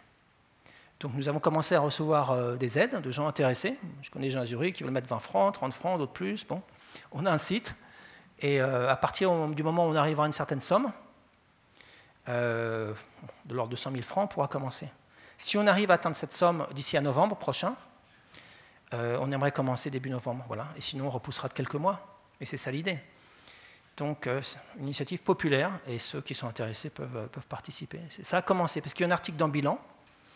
Mireille Zaki est très intéressée par cette idée, donc elle nous a donné trois pages donc ça, ça nous a aidé. Et en allemand, il y a, un article publié par Info Sperber, qui est une lettre d'information basée à Zurich, sorti à peu près en même temps, fin avril. Et chaque fois, il y avait l'adresse du site et des gens qui ont commencé à nous aider. On fera peut-être du crowdfunding, il faut réfléchir de manière innovante. Donc voilà où on en est et on espère aller, aller de l'avant rapidement. Mais plus il y aura de, publicité par, par, rapport à cette idée, plus il y aura peut-être de fonds, justement. Peut-être il y aura. Attention aux taxes, euh, aux taxes sur les transactions. Si vous mettez ça en place, tu en avais une question ici?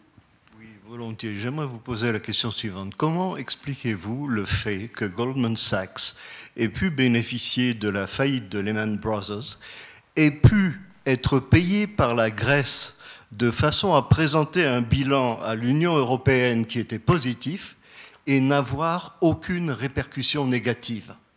C'est scandaleux ça illustre la, corruption actuelle. Euh, il faut le savoir, je, reprends ce que vous venez de dire. La banque Goldman Sachs a aidé la Grèce à camoufler ses dettes, que les choses soient claires. Camoufler ses dettes. Ce qui a permis à la Grèce de rentrer dans la zone euro. Quelques mois avant la création de la zone euro, euh, euh, les, données économiques en Grèce étaient, mauvaises, très mauvaises. Et tout à coup, elles se sont améliorées subitement. Et personne, ni à Bruxelles, ni à Berlin euh, ni à Paris n'a cherché à comprendre pourquoi. Corruption, pas possible, ce n'est pas possible que la situation s'améliore aussi rapidement. Donc voilà, Goldman Sachs a mis en place un montage douteux, aussi avec des produits, ce n'était pas des crédits défaut swap, c'était lié à des devises incroyables. Euh, euh, qui était responsable de, de, Goldman Sachs Europe à l'époque, vous savez? Exactement. Donc voilà où on en est. Je parlais de corruption, voilà, ça illustre le problème. Ceux-là même qui sont responsables ou co-responsables de la situation actuelle devraient être en situation de trouver les solutions. Einstein a dit à ce titre qu'il ne faisait pas confiance à ceux qui avaient créé les problèmes pour trouver les solutions. Et il avait tout à fait raison. Question de responsabilité, on a une question ici oui, j'ai une petite euh, réflexion à propos de cette microtaxe. Mmh. Si on introduit une taxe, ça va naturellement changer le comportement des, entreprises. Et en fait, euh, si j'ai bien compris, la plupart de ces transactions sont, inutiles, puisqu'il n'y a que 0,2%, par exemple, dans le cas que vous avez mentionné, qui serait vraiment utile à servir d'assurance. Donc, euh, si au lieu d'avoir des dizaines de fois le, PIB ou le, volume espéré, on, se réduit à 100 ou 1000 fois moindre de, transactions, vos 100 milliards ils vont aussi se dégonfler en quelques centaines de millions. Les privés, euh, je ne sais pas quelle la part des entreprises de cette finance casino qui participeraient, disons, à ces 100 milliards, les privés réintroduiraient l'argent liquide. Euh, et les trocs ou d'autres moyens de paiement euh, qui échapperaient totalement au versement électronique toutes les transactions électroniques n'ont pas, euh, pas trait à la, finance casino. Je vous donne un exemple. Il y a un système dans la zone euro qui s'appelle Target 2. C'est euh, un, une organisation qui a été mise en place pour, euh, les transactions entre euh, les banques de la zone euro. Donc c'est a priori utile, et ce n'est pas la finance casino. Beaucoup de transactions qui sont utiles parce qu'elles correspondent à des importations, des exportations d'entreprises. Cela euh, est lié à, représente un, volume de 40 fois le, PIB, le PIB de la zone euro. Pour vous donner une idée. Ça, ça va rester dans la zone euro. Donc, ce que je veux dire, toutes les transactions ne vont pas disparaître du jour au lendemain. Mais je vais prendre tout de même un exemple extrême pour voir où on pourrait aller. Supposons que 80% des transactions disparaissent. 80%. Je ne dis pas 99,9% parce qu'encore une fois, dans Target 2, vous avez déjà 40% des transactions, et c'est équivalent en Suisse, qui ne vont, pas, vont pas à l'étranger parce que ce sont des transactions entre les banques, qui sont utiles. Mais supposons tout de même que 80% des transactions disparaissent. Avec 0,1%, vous vous souvenez, on génère environ 100 milliards. Donc si 80% des transactions disparaissent, avec 0,1%, on ne va plus générer que 20 milliards de francs. 20%. Et on a besoin. Euh, d'environ 47 euh, milliards pour faire disparaître les trois impôts. Donc, au lieu de travailler avec 0,1%, on va travailler avec 0,25%. Avec 0,25%, on va générer 50 milliards. on a besoin de 47. Donc, il y a une grande marge de manœuvre. Mais ce qu'on cherche aussi, c'est à diminuer le volume de transactions, c'est vrai. Parce que les transactions de la finance casino sont nuisibles à l'économie, nuisibles à la société. Mais ça ne veut pas dire, encore une fois, que 99,9% des transactions vont disparaître. Ça veut dire que peut-être 20, 30, 40% des transactions vont disparaître, ce qui sera bien, parce que la situation sera équilibrée. Mais on a encore beaucoup de marge de manœuvre. Encore une fois, les transactions entre les, les, grandes banques, qui n'ont pas toutes euh, trait aux, transactions à haute fréquence. Transactions à haute fréquence correspondent à l'achat et à la vente d'actions à la milli ou à la microseconde. Voilà. Si ça, ça part à l'étranger, très bien. Mais euh, il y a beaucoup d'autres types de transactions qui vont rester. Voilà. Donc, si 80% encore une fois des transactions disparaissent, on, peut facilement fonctionner avec une microtaxe.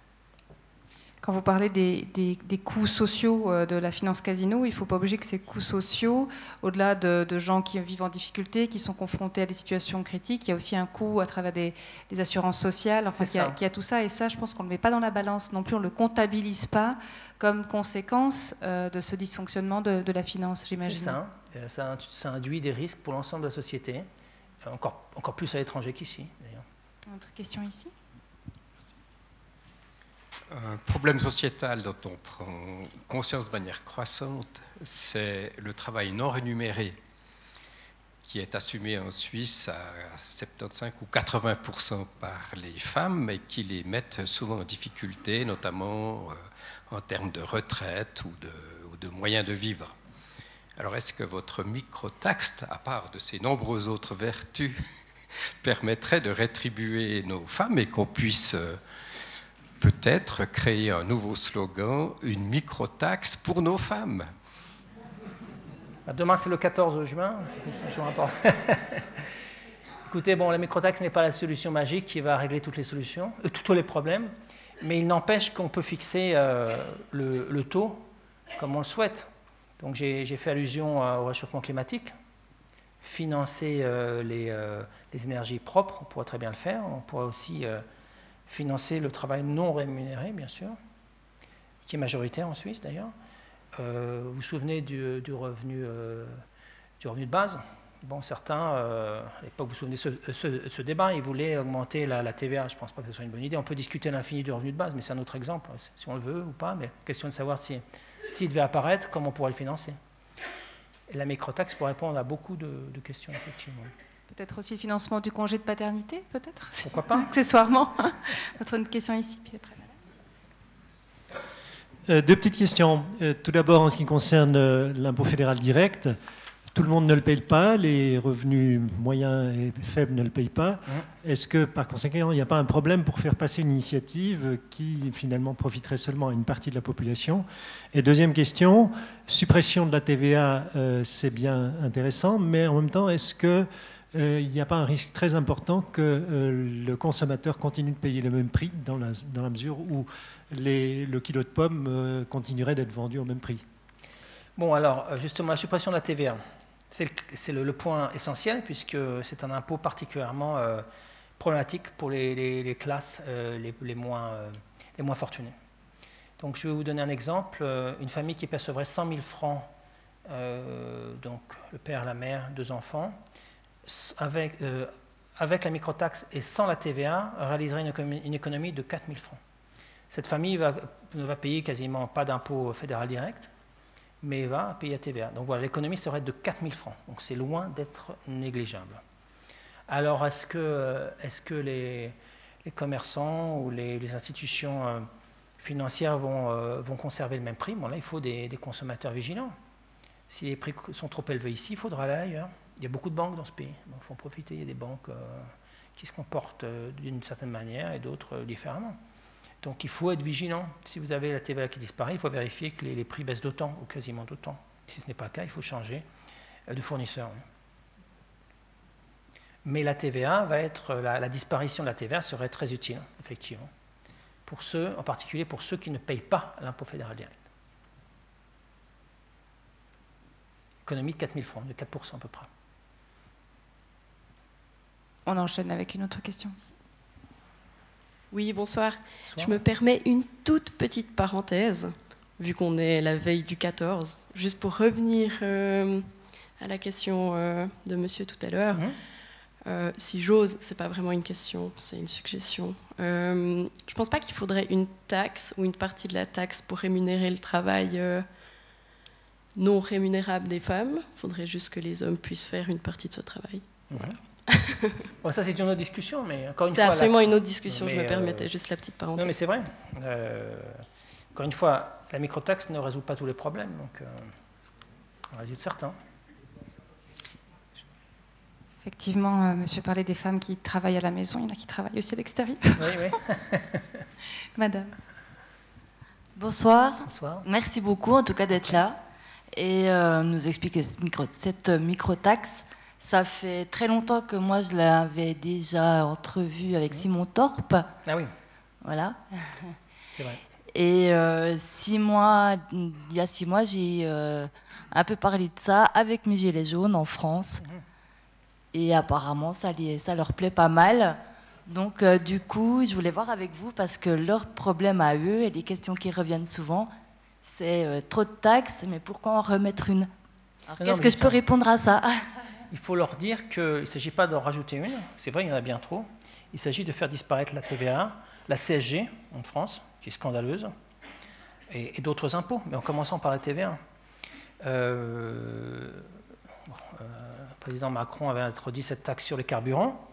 À l'époque, une autre taxe. en principe, on peut se dire, euh, ben, c'est très bien, puisqu'on veut essayer de lutter contre le réchauffement climatique.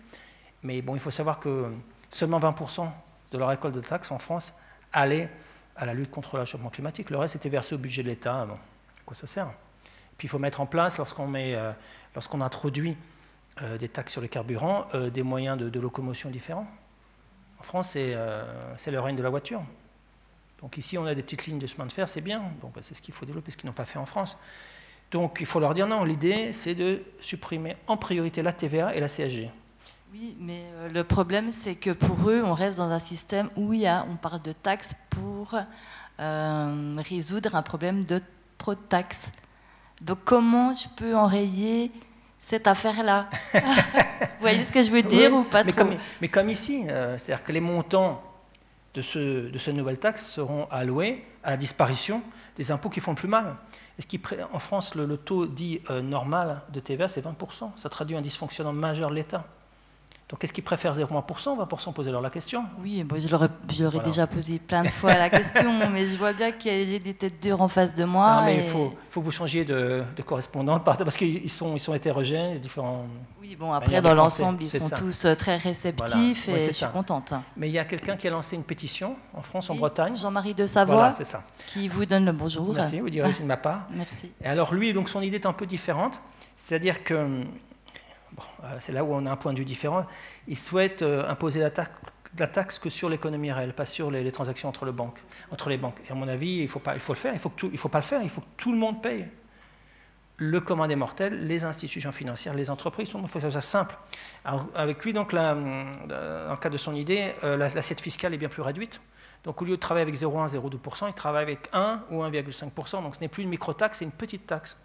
Non, il faut que ce soit une micro-taxe. Voilà. Une discussion. Euh. Ah, vous, avez parlé des Simon Top.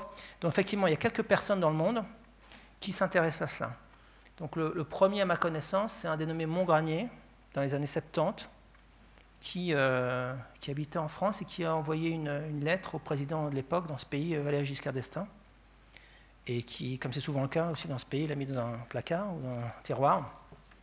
Et il proposait cette idée, qui était vraie déjà dans les années 70 et a fortiori aujourd'hui. Puis après, ça a été repris aux États-Unis, par un, donc un collègue, par un, aussi un prof à Toulouse, qui n'est pas un professeur d'économie, un professeur de biologie qui travaille au CNRS.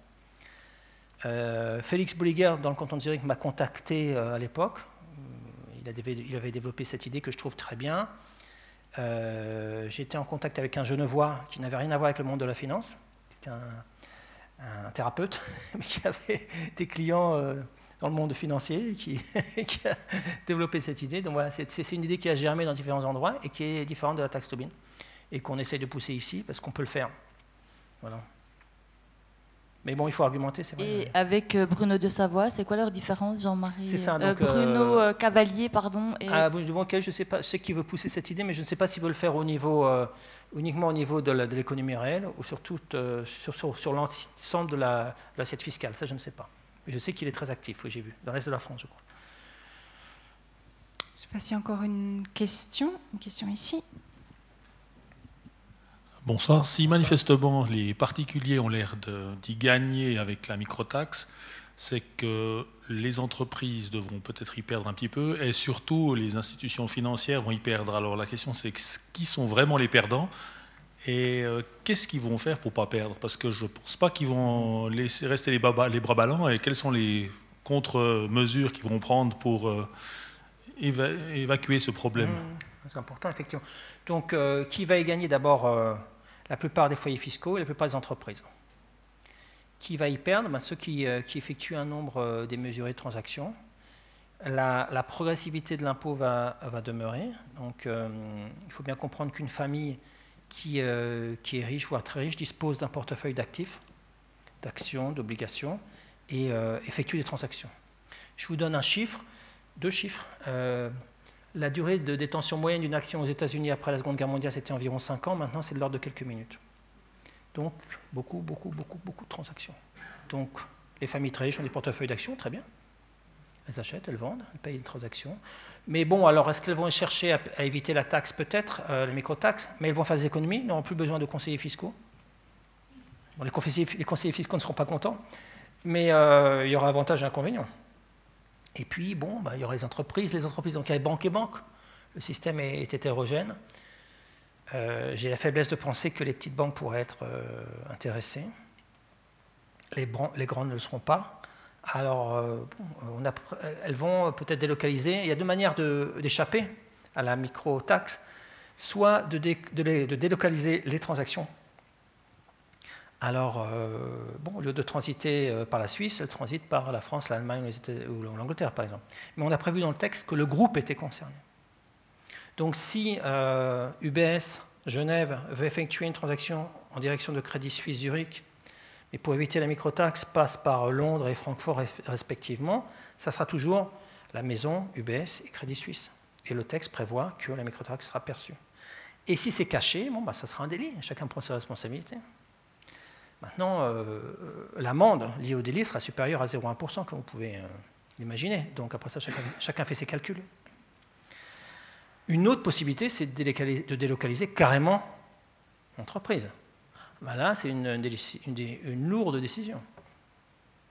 Quitter Paradis-Platz, ça ne se fait pas euh, comme ça. Parce qu'il y a beaucoup d'avantages à être situé en Suisse. Too big to fail, une banque systémique. Le contribuable aide financièrement. Si demain l'UBS, si S signifie Singapour plutôt que Suisse, eh ben, on verra si le contribuable à Singapour est d'accord pour, pour, pour enflouer euh, l'UBS. Donc c'est une décision lourde de conséquences. Et partir à l'étranger pour éviter 0,1%, moi je ne vais pas, je sais faire en France parce que c'est 0,1% moins cher. Donc il euh, faut bien réfléchir, il faut réfléchir deux fois. Elles feront le calcul, elles décideront. Mais encore une fois, il y a beaucoup d'avantages à rester ici.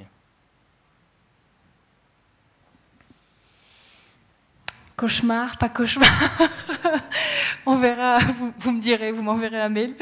Euh, plaisanterie à part, merci beaucoup, euh, Marchenet, parce que c'est vrai que c'est une, piste qui, euh, qui mérite effectivement d'être réfléchie, d'être testée, d'être, mais qui est, très intéressante, qui encourage surtout à, à s'orienter vers l'économie réelle euh, au lieu d'être dans la finance casino qui, mhm. euh, qui, a vraiment des effets tout à fait délétères aussi bien sur l'économie, sur le social, sur les valeurs parce qu'elle est destructrice à ce niveau-là.